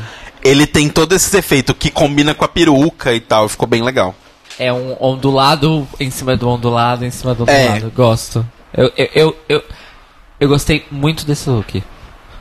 Eu amei. Eu acho que junto com o da. junto com o da Monique, eu acho que São Sim. os são melhores. os melhores, assim.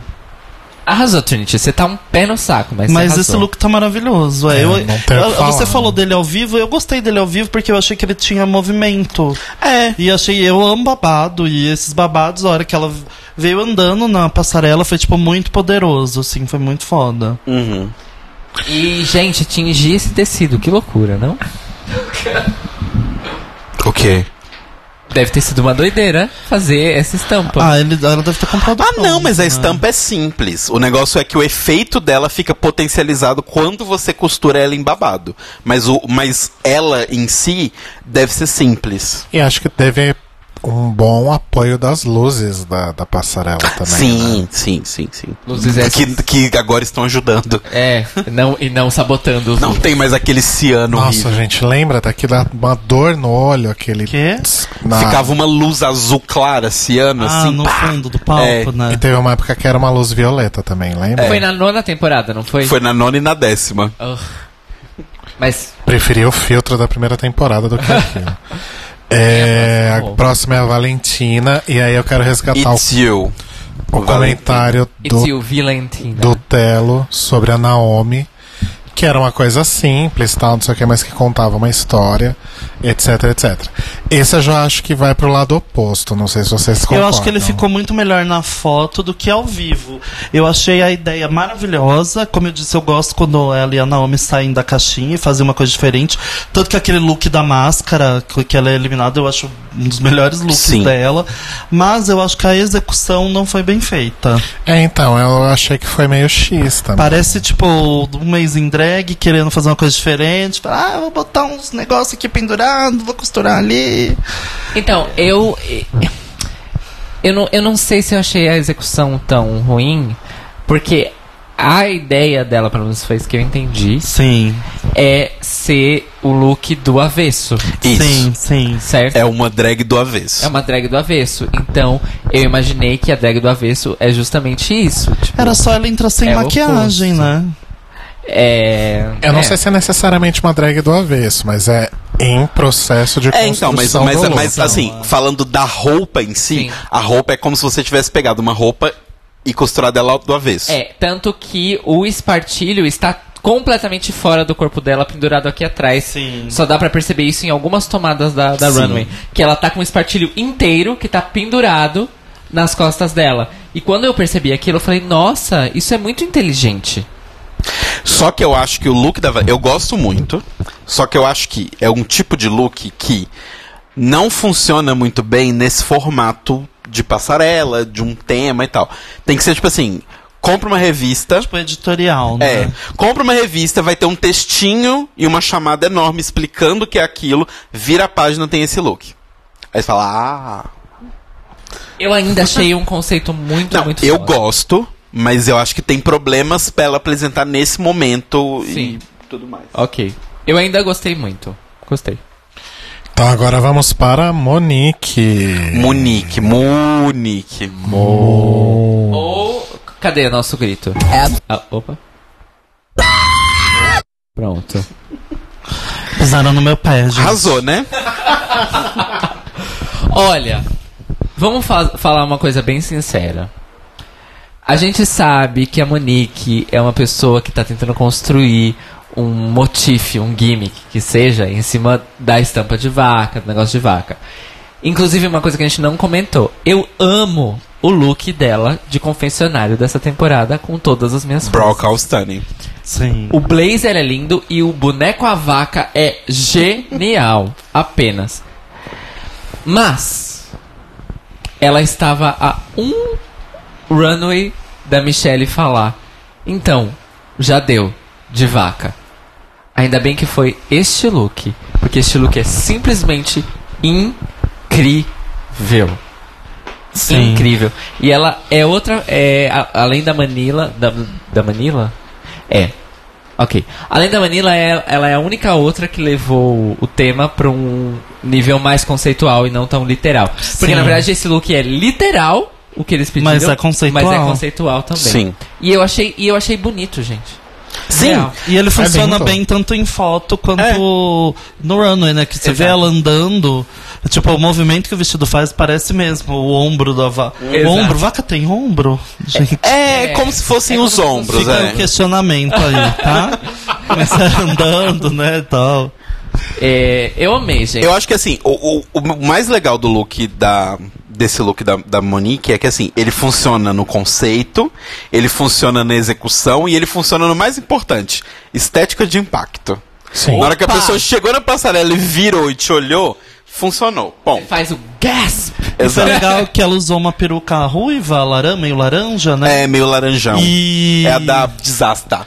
E aí... Princesa Desasta. Ah, bem emprestada nona da- temporada. e, e eu acho que super combinou essa o, o marrom das manchas com o cabelo. Que talvez se ela tivesse usado uma peruca escura, uma peruca marrom ou uma peruca branca, talvez ficasse muito literal. É. E ela usou Sim, essa, essa sim. peruca, eu acho que ornou bem, como diria minha avó. E você não ia ter um ponto pra voltar. Porque, tipo assim, É. o vestido é toda a mesma estampa, você tem que ter um Sim. lugar pra voltar. É, e, eu- e outra coisa, você falou do movimento, é.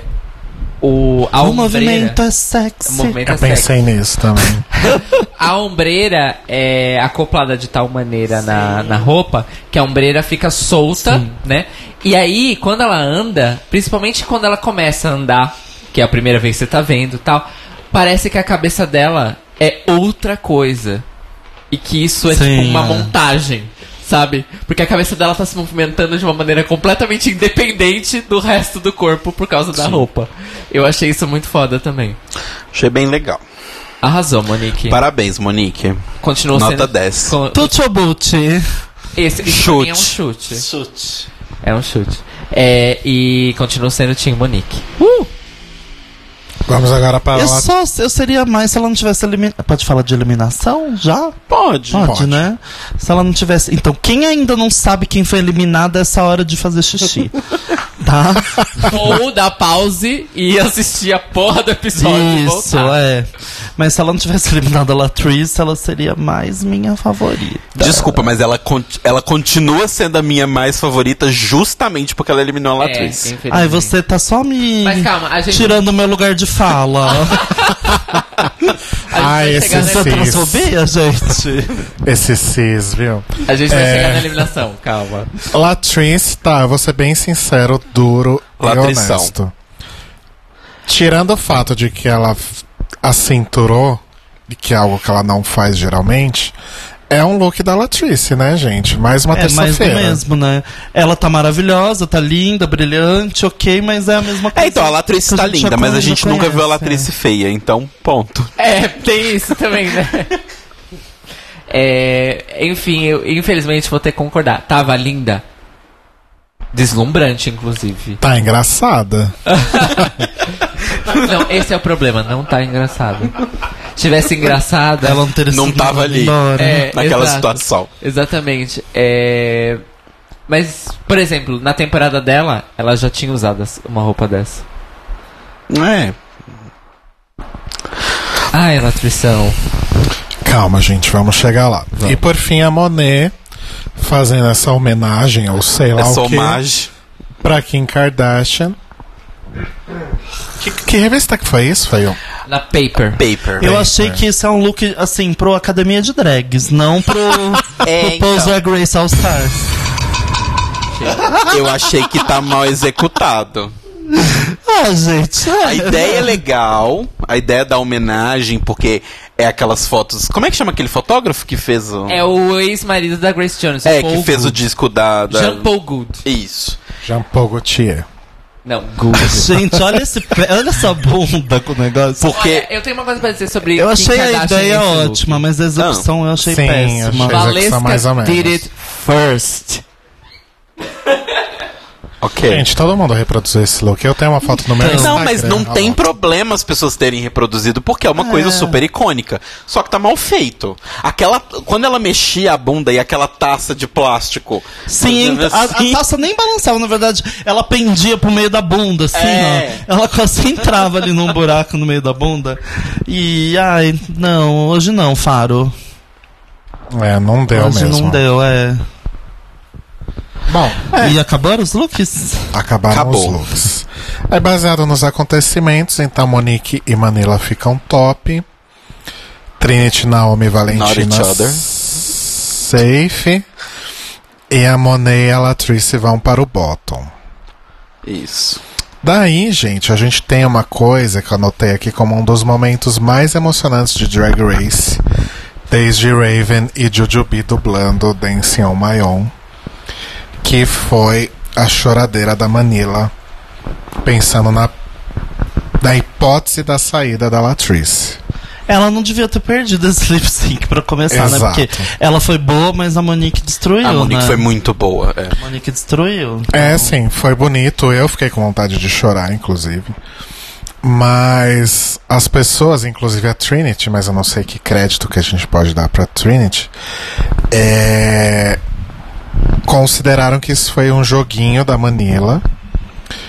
Porque se a Manila tivesse ganhado o lip sync e eliminado a Monet, a Monet seria uma ameaça maior para a Manila do que a Latrice.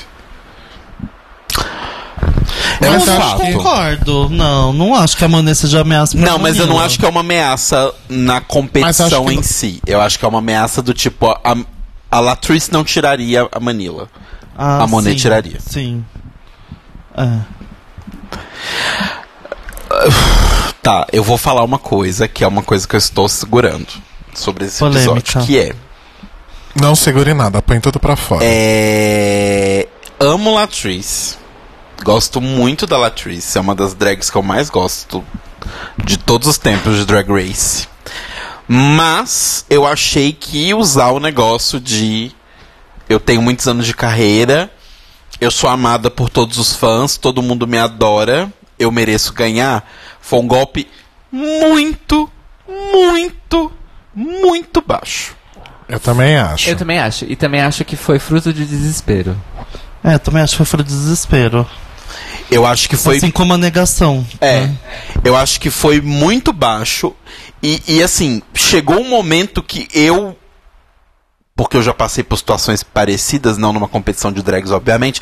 Mas assim, é, eu achei que foi desrespeitoso com a Monet. Porque ela estava ali, junto com a Latrice naquela situação. E todo mundo. Não, porque é um absurdo realmente, né? A Latrice sair. Nossa, ela é a Queen mais amada de todas. Nossa, seria um desrespeito à história do drag no mundo se ela combinar- saísse hoje. E aí a Monet fica com aquela cara do tipo. E vamos Fuck combinar my que, drag, right? Vamos combinar que a Monet tá, tá bem melhor, tá se desenvolvendo bem melhor do que a Latrice nessa temporada. É tipo, a Latrice foi médio todos os episódios até agora. Deixou, e um né? low.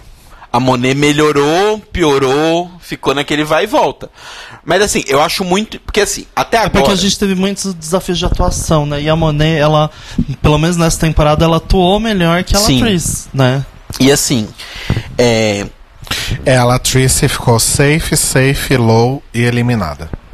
Pois é. E a, Monet, ficou low, top, safe e bottom two. sabe? Então, assim, eu acho que, que ela. Ela tava com um histórico melhor. E eu acho que mais do que histórico, que é uma coisa que eu estou gostando desse All Stars 4, que as pessoas finalmente aprenderam de- depois de tanta porrada na cara, que é. Eliminem quem foi pior naquele episódio. E até agora tá todo mundo respeitando isso. Sim. A fulana foi a que mais cagou nesse episódio, ela vai sair. Até semana que vem, né? Que Até semana as que dra- vem. As, as regras vão É, mudar. mas assim, eu acho legal isso porque é uma competição de dia a dia. Né? A gente sabe que elas gravam de dois em dois dias, três em três dias. Então, assim, é naquele dia. Deu errado aquele dia. Opa, foi. Deu errado aquele dia. Você saiu. E, e é a vida, sabe? E, tipo assim, não é. Elas, igual elas falam, é All Stars, não é uma temporada normal. Não há espaço para erros. Não erre. Sim. Ponto. Então, nisso eu estou gostando. E eu achei muito baixo o lance da Latrice usar as coisas dela. E nisso eu concordo com a Trinity. E eu não acho que ela estava sendo má. Eu acho que ela foi sincera. Ah, tipo, beleza, a Latrice quer isso. Todo mundo quer. Ah, eu faço drag há tantos anos. Beleza, tem várias Mas eu pessoas acho que que, também a Trinity fazem. pesa a mão. Ok, ela pesa. Isso, isso eu, te dou razão. Mas eu acho que, assim como a gente falou da Dia, que também pesa a mão, em nenhum momento ela falou mentira. Não é uma mentira. Eu acho que foi bem baixinho da parte da Latriz. E eu fiquei um pouquinho decepcionado com ela. Eu faria pior. É, então, não sei. Eu tava pensando no que a Draga falou sobre o desespero e a negação. É, eu acho que é isso, mas Acho- é desespero, negação. Queria tanto aquilo, chegou, não deu conta. E aí você precisa. É um, é um programa, é um jogo, você precisa jogar com as armas que você tem. E aí você joga com o que você tem, com desespero. Pra mim, Poderia ter dado certo, como Só- poderia não ter dado. eu acho que só não foi um momento mais baixo do que a Alaska falando dos 10 mil pelo PayPal pra Detox. Acho que aquilo não ali é o, tipo, realmente o fundo do poço.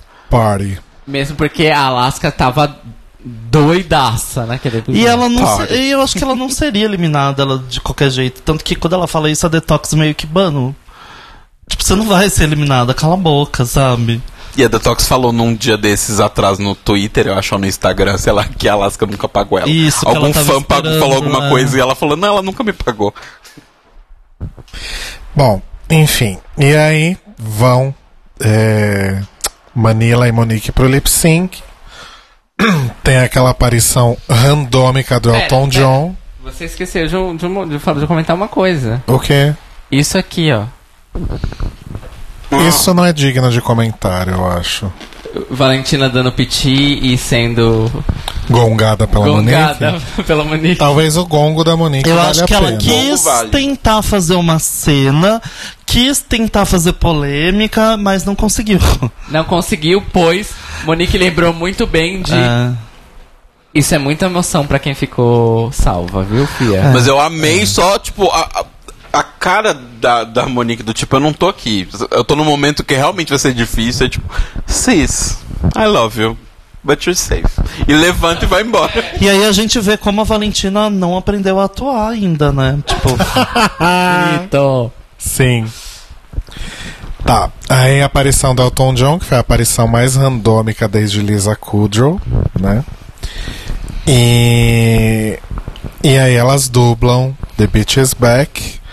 Ou como diria o Netflix, a bicha está de A volta. bicha está de volta. Porra, Netflix. Amei, Netflix. Eu gostei mais da sua versão do que da original. Eu gostei bastante que as duas estavam bem Tina Turner mesmo. Sim. Sim. Né? Tanto no look quanto na mas a interpretação. Monique, ela tava, parecia que.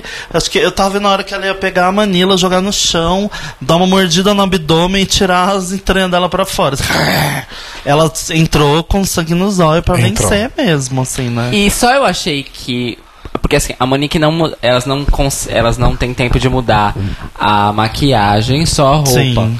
Só eu achei que a, a maquiagem da Monique tava perfeita com Sim. aquela peruca. Tipo, Sim. perfeita. Inclusive, que peruca linda. Peruca Sim. maravilhosa. Que ela fez questão de bater Aham. e que não saiu. Sim. Sim. Que foi inclusive o comentário no Twitter, né? Aleluia! Peruca da, da Monet não, não E fizeram uma piada de novo com o gif da, da Bibi falando This is the gag, of the season. Adoro. E eu acho que pra quem tava lá querendo salvar a amiga, a Manila tava bem qualquer coisa, né? Não, eu acho que as duas foram bem, só que a Monique foi muito São, melhor. a- a- é, a, a Manila postou numa Tina Turner mais clássica, assim, mas, né, mais, sei lá, mais contida, né? É, ela tava mais. Ela tava mais na linha Tammy Brown fazendo o Tina Turner. Isso, e a, e a Monet, não, ela entrou na cúpula do trovão, entendeu? Adoro. e A aí, Monique, no caso, gente. A Monique, isso, a Monique, isso. Desculpa. É que eu sou, eu sou velha, gente. Mais, mais um grito da Monique, que merece. A Tatiana tá dizendo que você esqueceu no quesito de aleatoriedade a Demi Lovato e o John Waters. Eu vou concordar na parte da Demi Lovato, mas o John Então. Waters fazia sentido ele tá ali. Mas a Demi Lovato e o John Waters, pelo menos eles eram jurados. A Lisa Kudrow entrou, pegou uma malinha, falou três palavras e foi embora. O Mob pelo menos participou da mini o prova. Mob pelo menos participou Sim. Mini Challenge. Enfim. Isso parou de acontecer, essas palhaçadas, né? De pegar pe- o povo na rua. É, bom, enfim, aí a, a Monique ganhou lip sync, né? graças a todos esses fatores que acabamos de falar, e manda a Latrice embora. Eu não acompanhei, eu não vi se a, se a internet explodiu, se, se Monique está sendo odiada, o que está acontecendo? Também não vi. Olha, eu não li, mas hoje eu sei que duas pessoas que trabalham comigo tomaram o spoiler que a Latrice tinha saído, porque elas não tinham tido tempo de ver o episódio ainda. Porque a Latrice estava respondendo absolutamente todas as pessoas no Twitter. E as pessoas estavam dando RT. Aí será que se a gente falar com ela agora, ela responde? Eu acho que não, por causa do fuso horário. São sete da noite nos Estados Unidos, oito da noite Na costa, qual costa, Mori? na costa leste. É, na Ou costa. seja, na costa oeste é mais cedo. É. Na É, O costa, que eu falei não fez sentido, me ignorem. a costa oeste acho que é sete da noite agora. Anfã. É... Mas assim, as pessoas ficaram putas e falaram que foi um grande roteiro, uma grande história, porque eliminou uma, uma pessoa querida pelo fandom. Mas sei lá, gente, eu achei que fez todo sentido do mundo. Eu também achei. E assim, amo a Latrice, mas eu, assim como o Ben de la Creme, eu acho que a Latrice é uma coisa muito maior do que uma coroa de All Stars. Eu entendo as pessoas ficarem. Se for o caso, eu entendo as pessoas ficarem tristes, porque Latrice foi eliminada e ela é muito querida. Eu não entendo as pessoas ficarem putas com a Monique pela decisão. Isso eu não entendo. Ou jogando hate em cima da Monet, porque aparentemente até pra Monet sobrou o negócio. Que ela deveria ter se resignado e ter, sabe, Oi? saído pra Latrice Ai, ficar. gente, eu vou sair porque. Nem precisa me eliminar, porque eu já vou sair pra Latrice ficar. Não, Ah, gente, por assim- favor, né? A Latrice, beleza, a gente ama ela, mas ela está numa competição. Quem disse que ela é carta branca? Sabe, café com leite? Tipo, ai não, gente, ela a gente não pode eliminar. Oi? Ela é o olho, será que eles... Bom, Será, Cairo? parece que ela ficou putíssima, né? A. Ela A fala. Latrice. Tá com uma cara que tava bem puta. É! Vocês estão ouvindo a draga batendo uma Ai, siririca. desculpa. Eu tava tirando a maquiagem do microfone. Mas, Draga, o que, que você achou da Latrice ter sido a eliminada? Você ficou chateada? No começo, é, no começo eu fiquei chateada, mas hoje eu assisti o episódio de novo tal. E realmente o desempenho dela não foi bom. E se a gente levar em conta que eu imagino que o justo era saírem quem teve desempenho inferior, foi certo ela ter sido eliminada, né? Eu não, não, eu adoro a Monet muito, assim, de verdade. Só que eu não acho que ela, não sei se ela vai muito mais longe, entendeu? Sim. É, se o desafio for de atuação, provavelmente ela continue mais um tempinho. Uhum. Mas.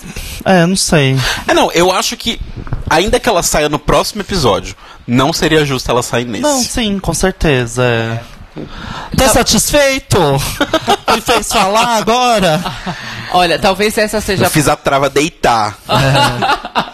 Talvez essa tenha sido a parte mais triste do episódio.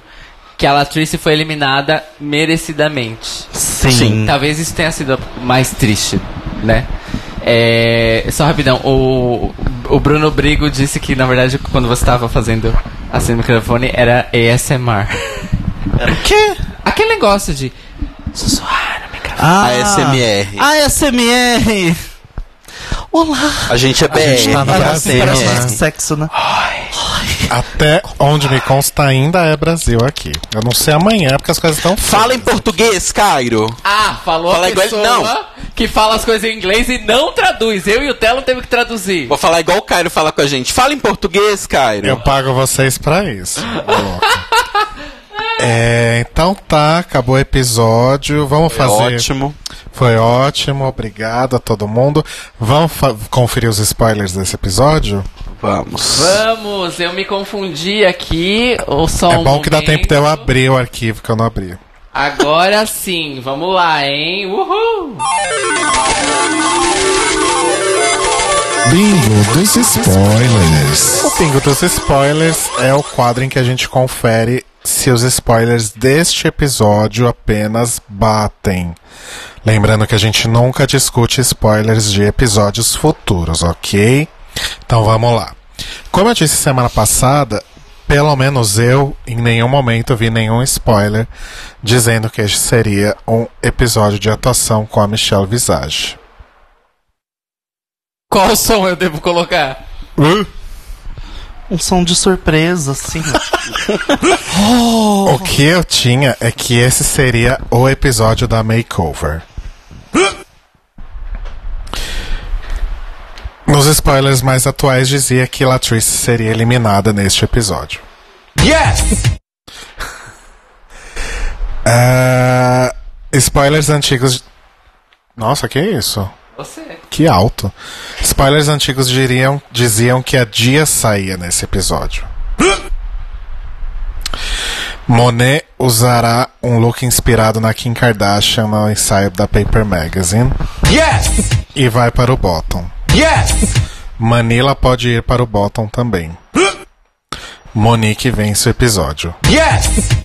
É isso, gente. Ou seja, esse episódio acertaram bastante. É o que tem pra hoje. O que eu tô puto, na verdade, é que o próximo episódio também, que é o. Deixa eu ler o nome certo aqui. Próximo episódio é o The Funeral Roast of Lady Bunny. Que eu estou apostando que vai ser maravilhoso, porque esse conceito é simplesmente incrível. No, Sim. no bingo dos spoilers, o roast. Eu já, acho que eu já posso falar isso. No bingo dos spoilers, o roast seria no episódio de Comeback Queens. Não seria no episódio da. Não sei se o episódio que vem é, é Comeback Queens, tá, gente? Isso eu realmente Não não, sabemos sei. ainda. Mas eu acho que não. Acho que tem mais um ainda. Vamos estar Você sabendo. pôs um Walker. Não, eu pus um shade button. Mas enfim, também não tenho nenhuma menção nos spoilers sobre Roast com a Lady Bunny.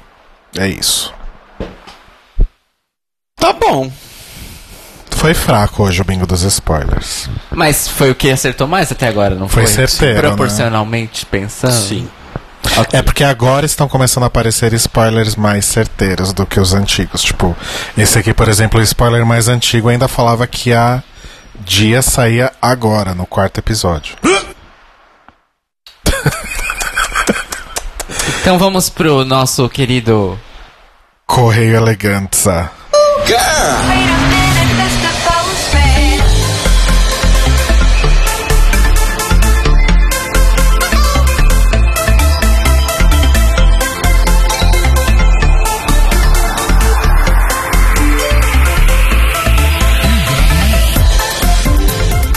Então, amores, o primeiro e-mail que vamos ler hoje é do Rafael Emanuel.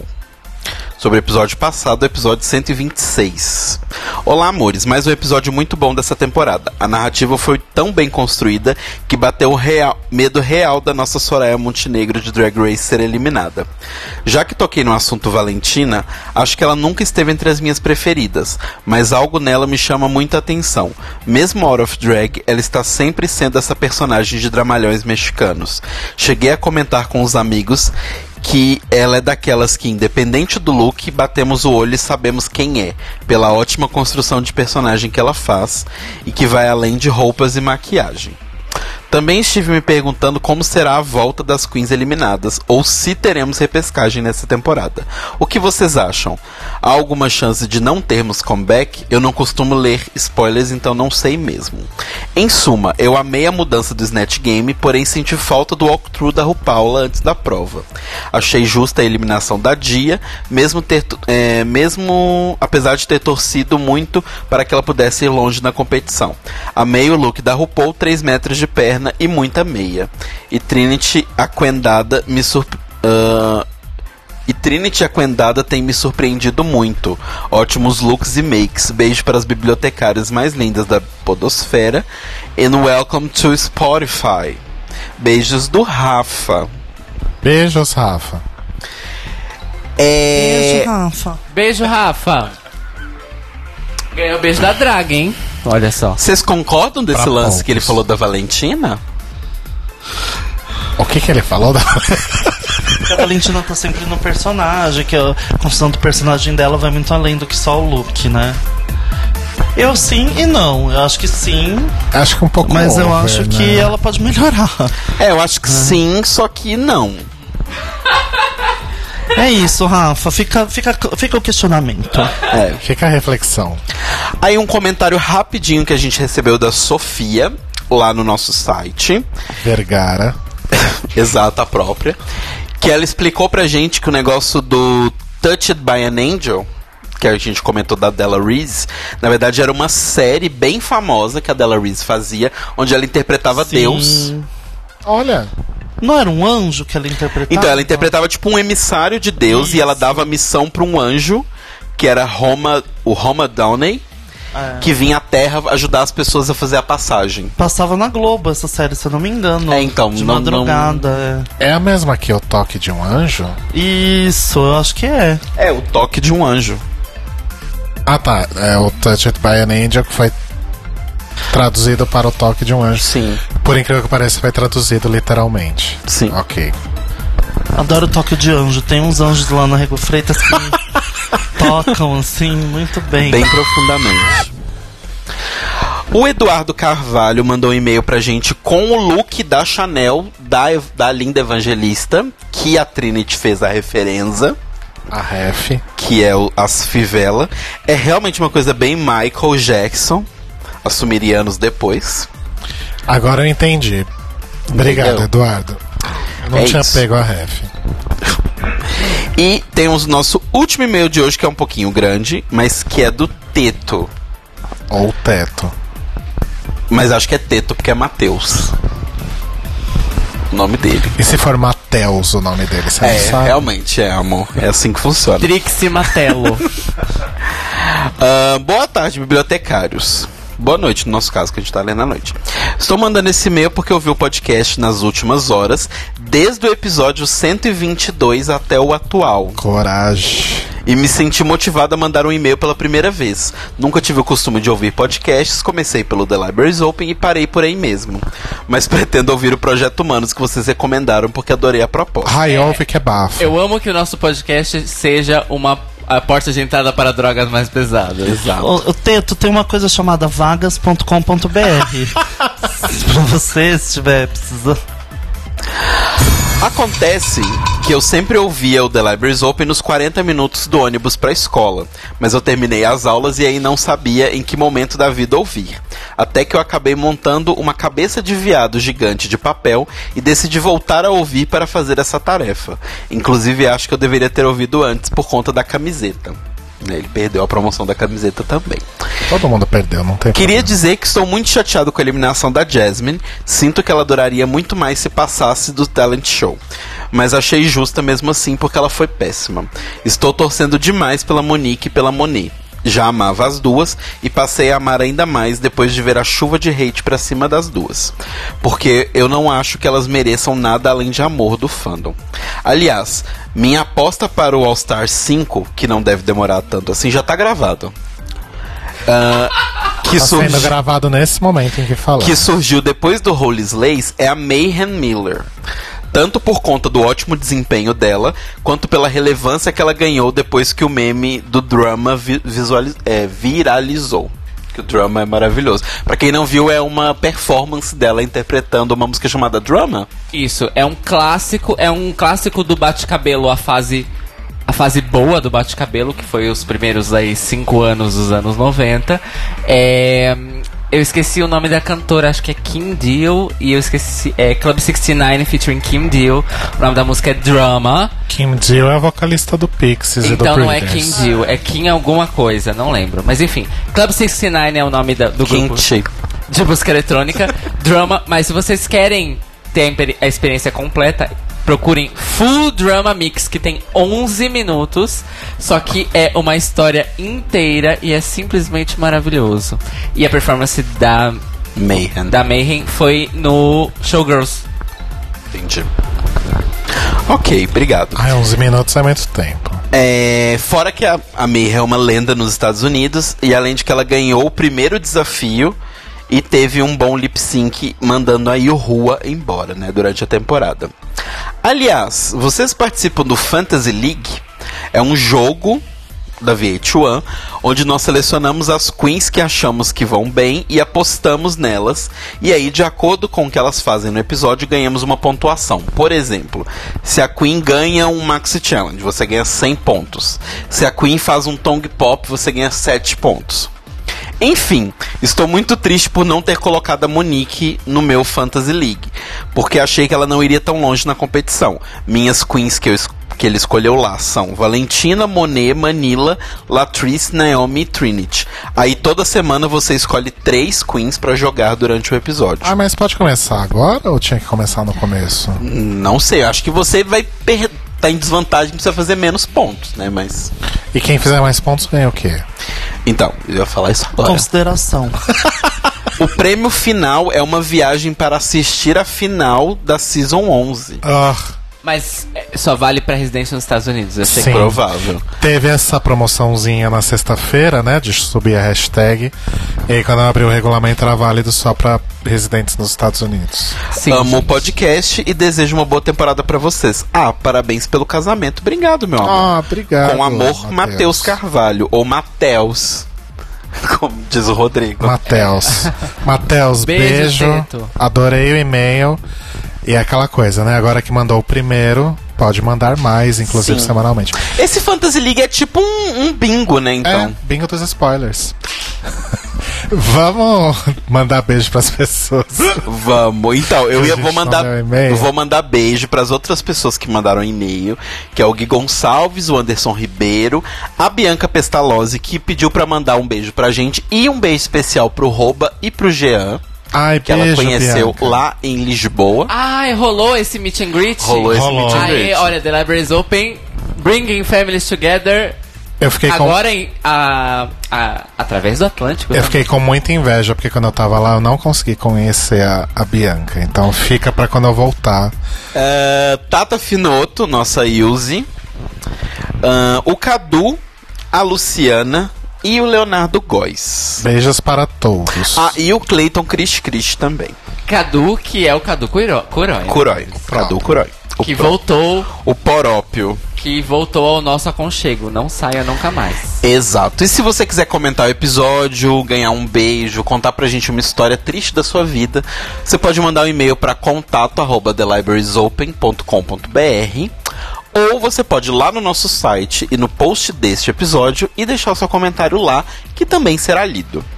E aí, pra você ficar sabendo de tudo que a gente posta na vida, seguir a gente, saber o que a gente faz, siga a gente nas redes, que é Tlio Podcast, T-L-I-O Podcast, no Twitter e no Instagram. E na biblioteca. Opa, e no Facebook tem o nosso grupo da biblioteca. Se você usa o Facebook ainda e quer um lugar saudável, nosso grupo está lá. É. Draga, você tem beijos pra mandar? Não.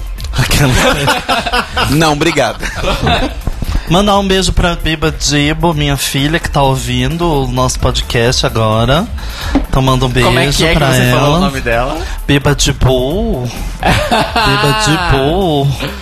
Minha filha está ouvindo. Então manda um beijo, gente, pra ela. Beijo, Beijo, minha flor. Beijo. E aí o pessoal do Kings and Drag, não sei quem mais tá ouvindo, a Bia, que a, a Lira Delírio, a Georgina, todo mundo que tá ouvindo, a Vlada, acho que tá ouvindo também. E passar, pode passar já a hora do merchan? Pode. Pode, arrasa. Temos, tem o, o Quer transicionar? o ringtone da Araci? Claro, vou. né? Eu podia colocar, né? Aracira Autotune. Maravilhosa. Rapidão, Draga, antes do, do, do Summer Chan, a gente vai fazer outra transição. Tá. O Caio gosta muito. Porque essa coisa de gender fluid, né? Ele fica transicionando várias vezes.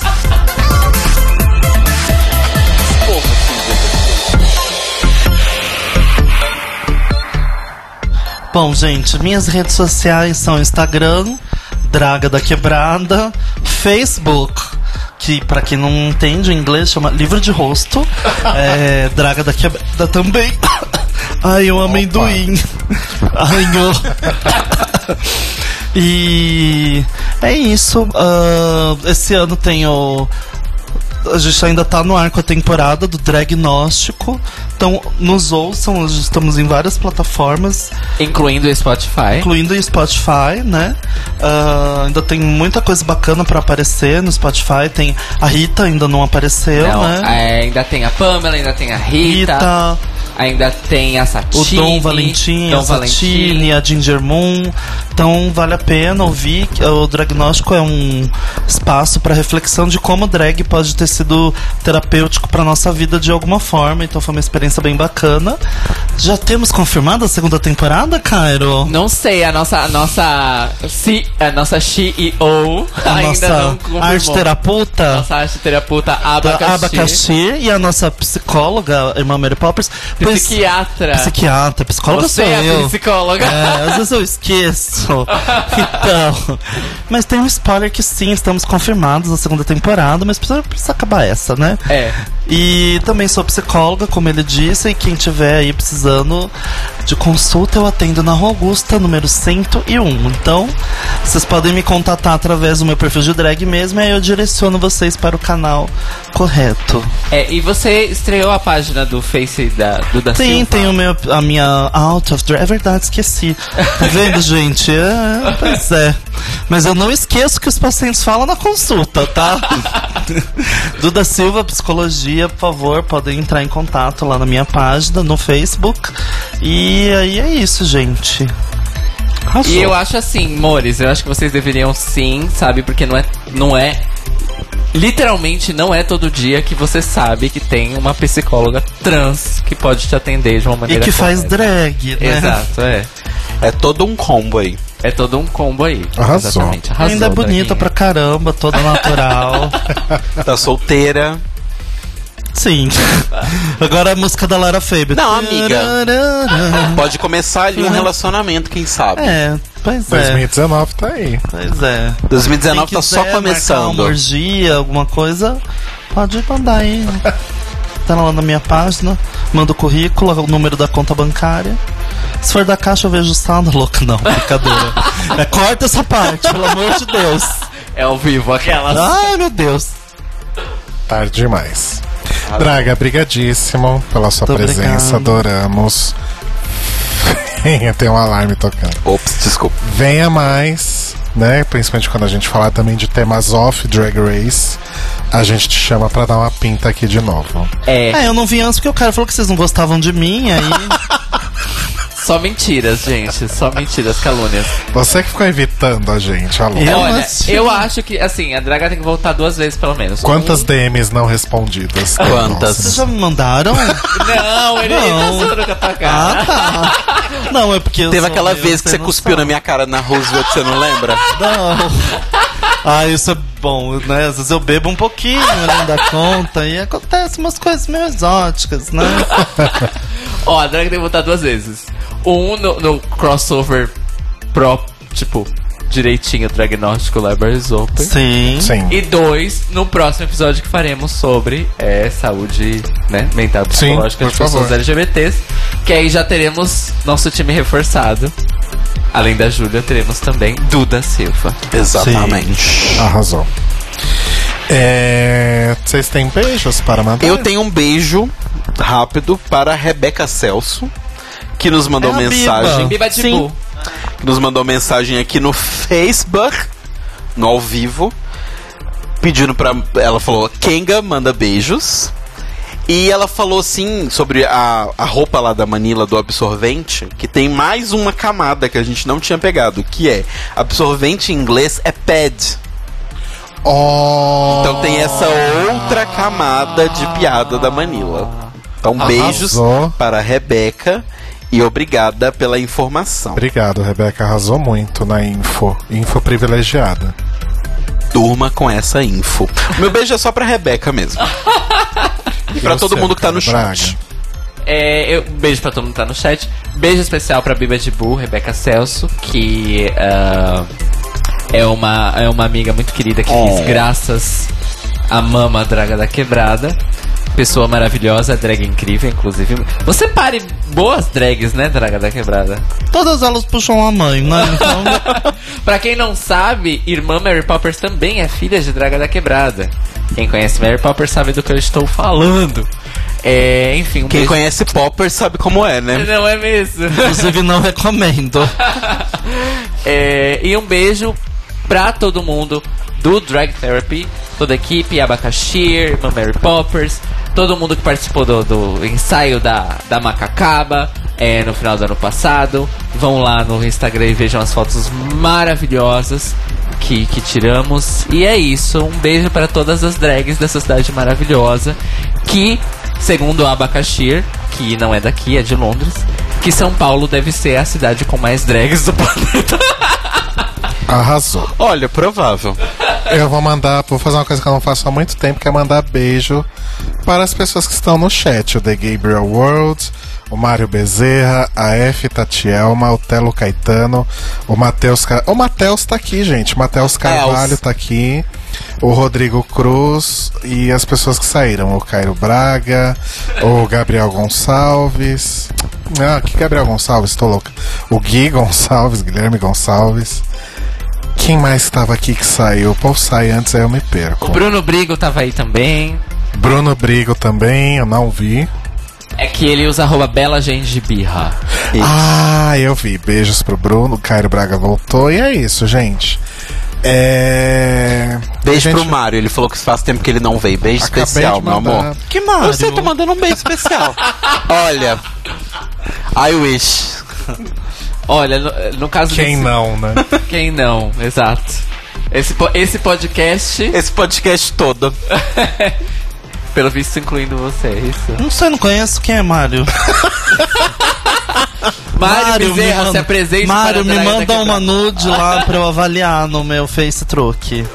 Ou no Instagram também, né? Ou no Instagram, né? Ou no WhatsApp. Onde for. 96064. O importante é mandar. Isso. né? Exato. É, então é isso, gente. Voltamos semana que vem pra falar sobre o funeral da Lady Bunny. Draga, mais uma vez, obrigadíssimo. Muito obrigado, Draguinha. Te Nossa, amo. adorei. Meu amor. Adorei, adorei. Nossa, gente, amei. Eu tenho que ir, tá? Obrigado. Aham, gostei, tá? Meu Uber tá chegando. Tchau. Beijos, amores. Até semana que vem. Beijos. Tchau, Beijos. gente. Beijos. Continuem na Rádio Sense.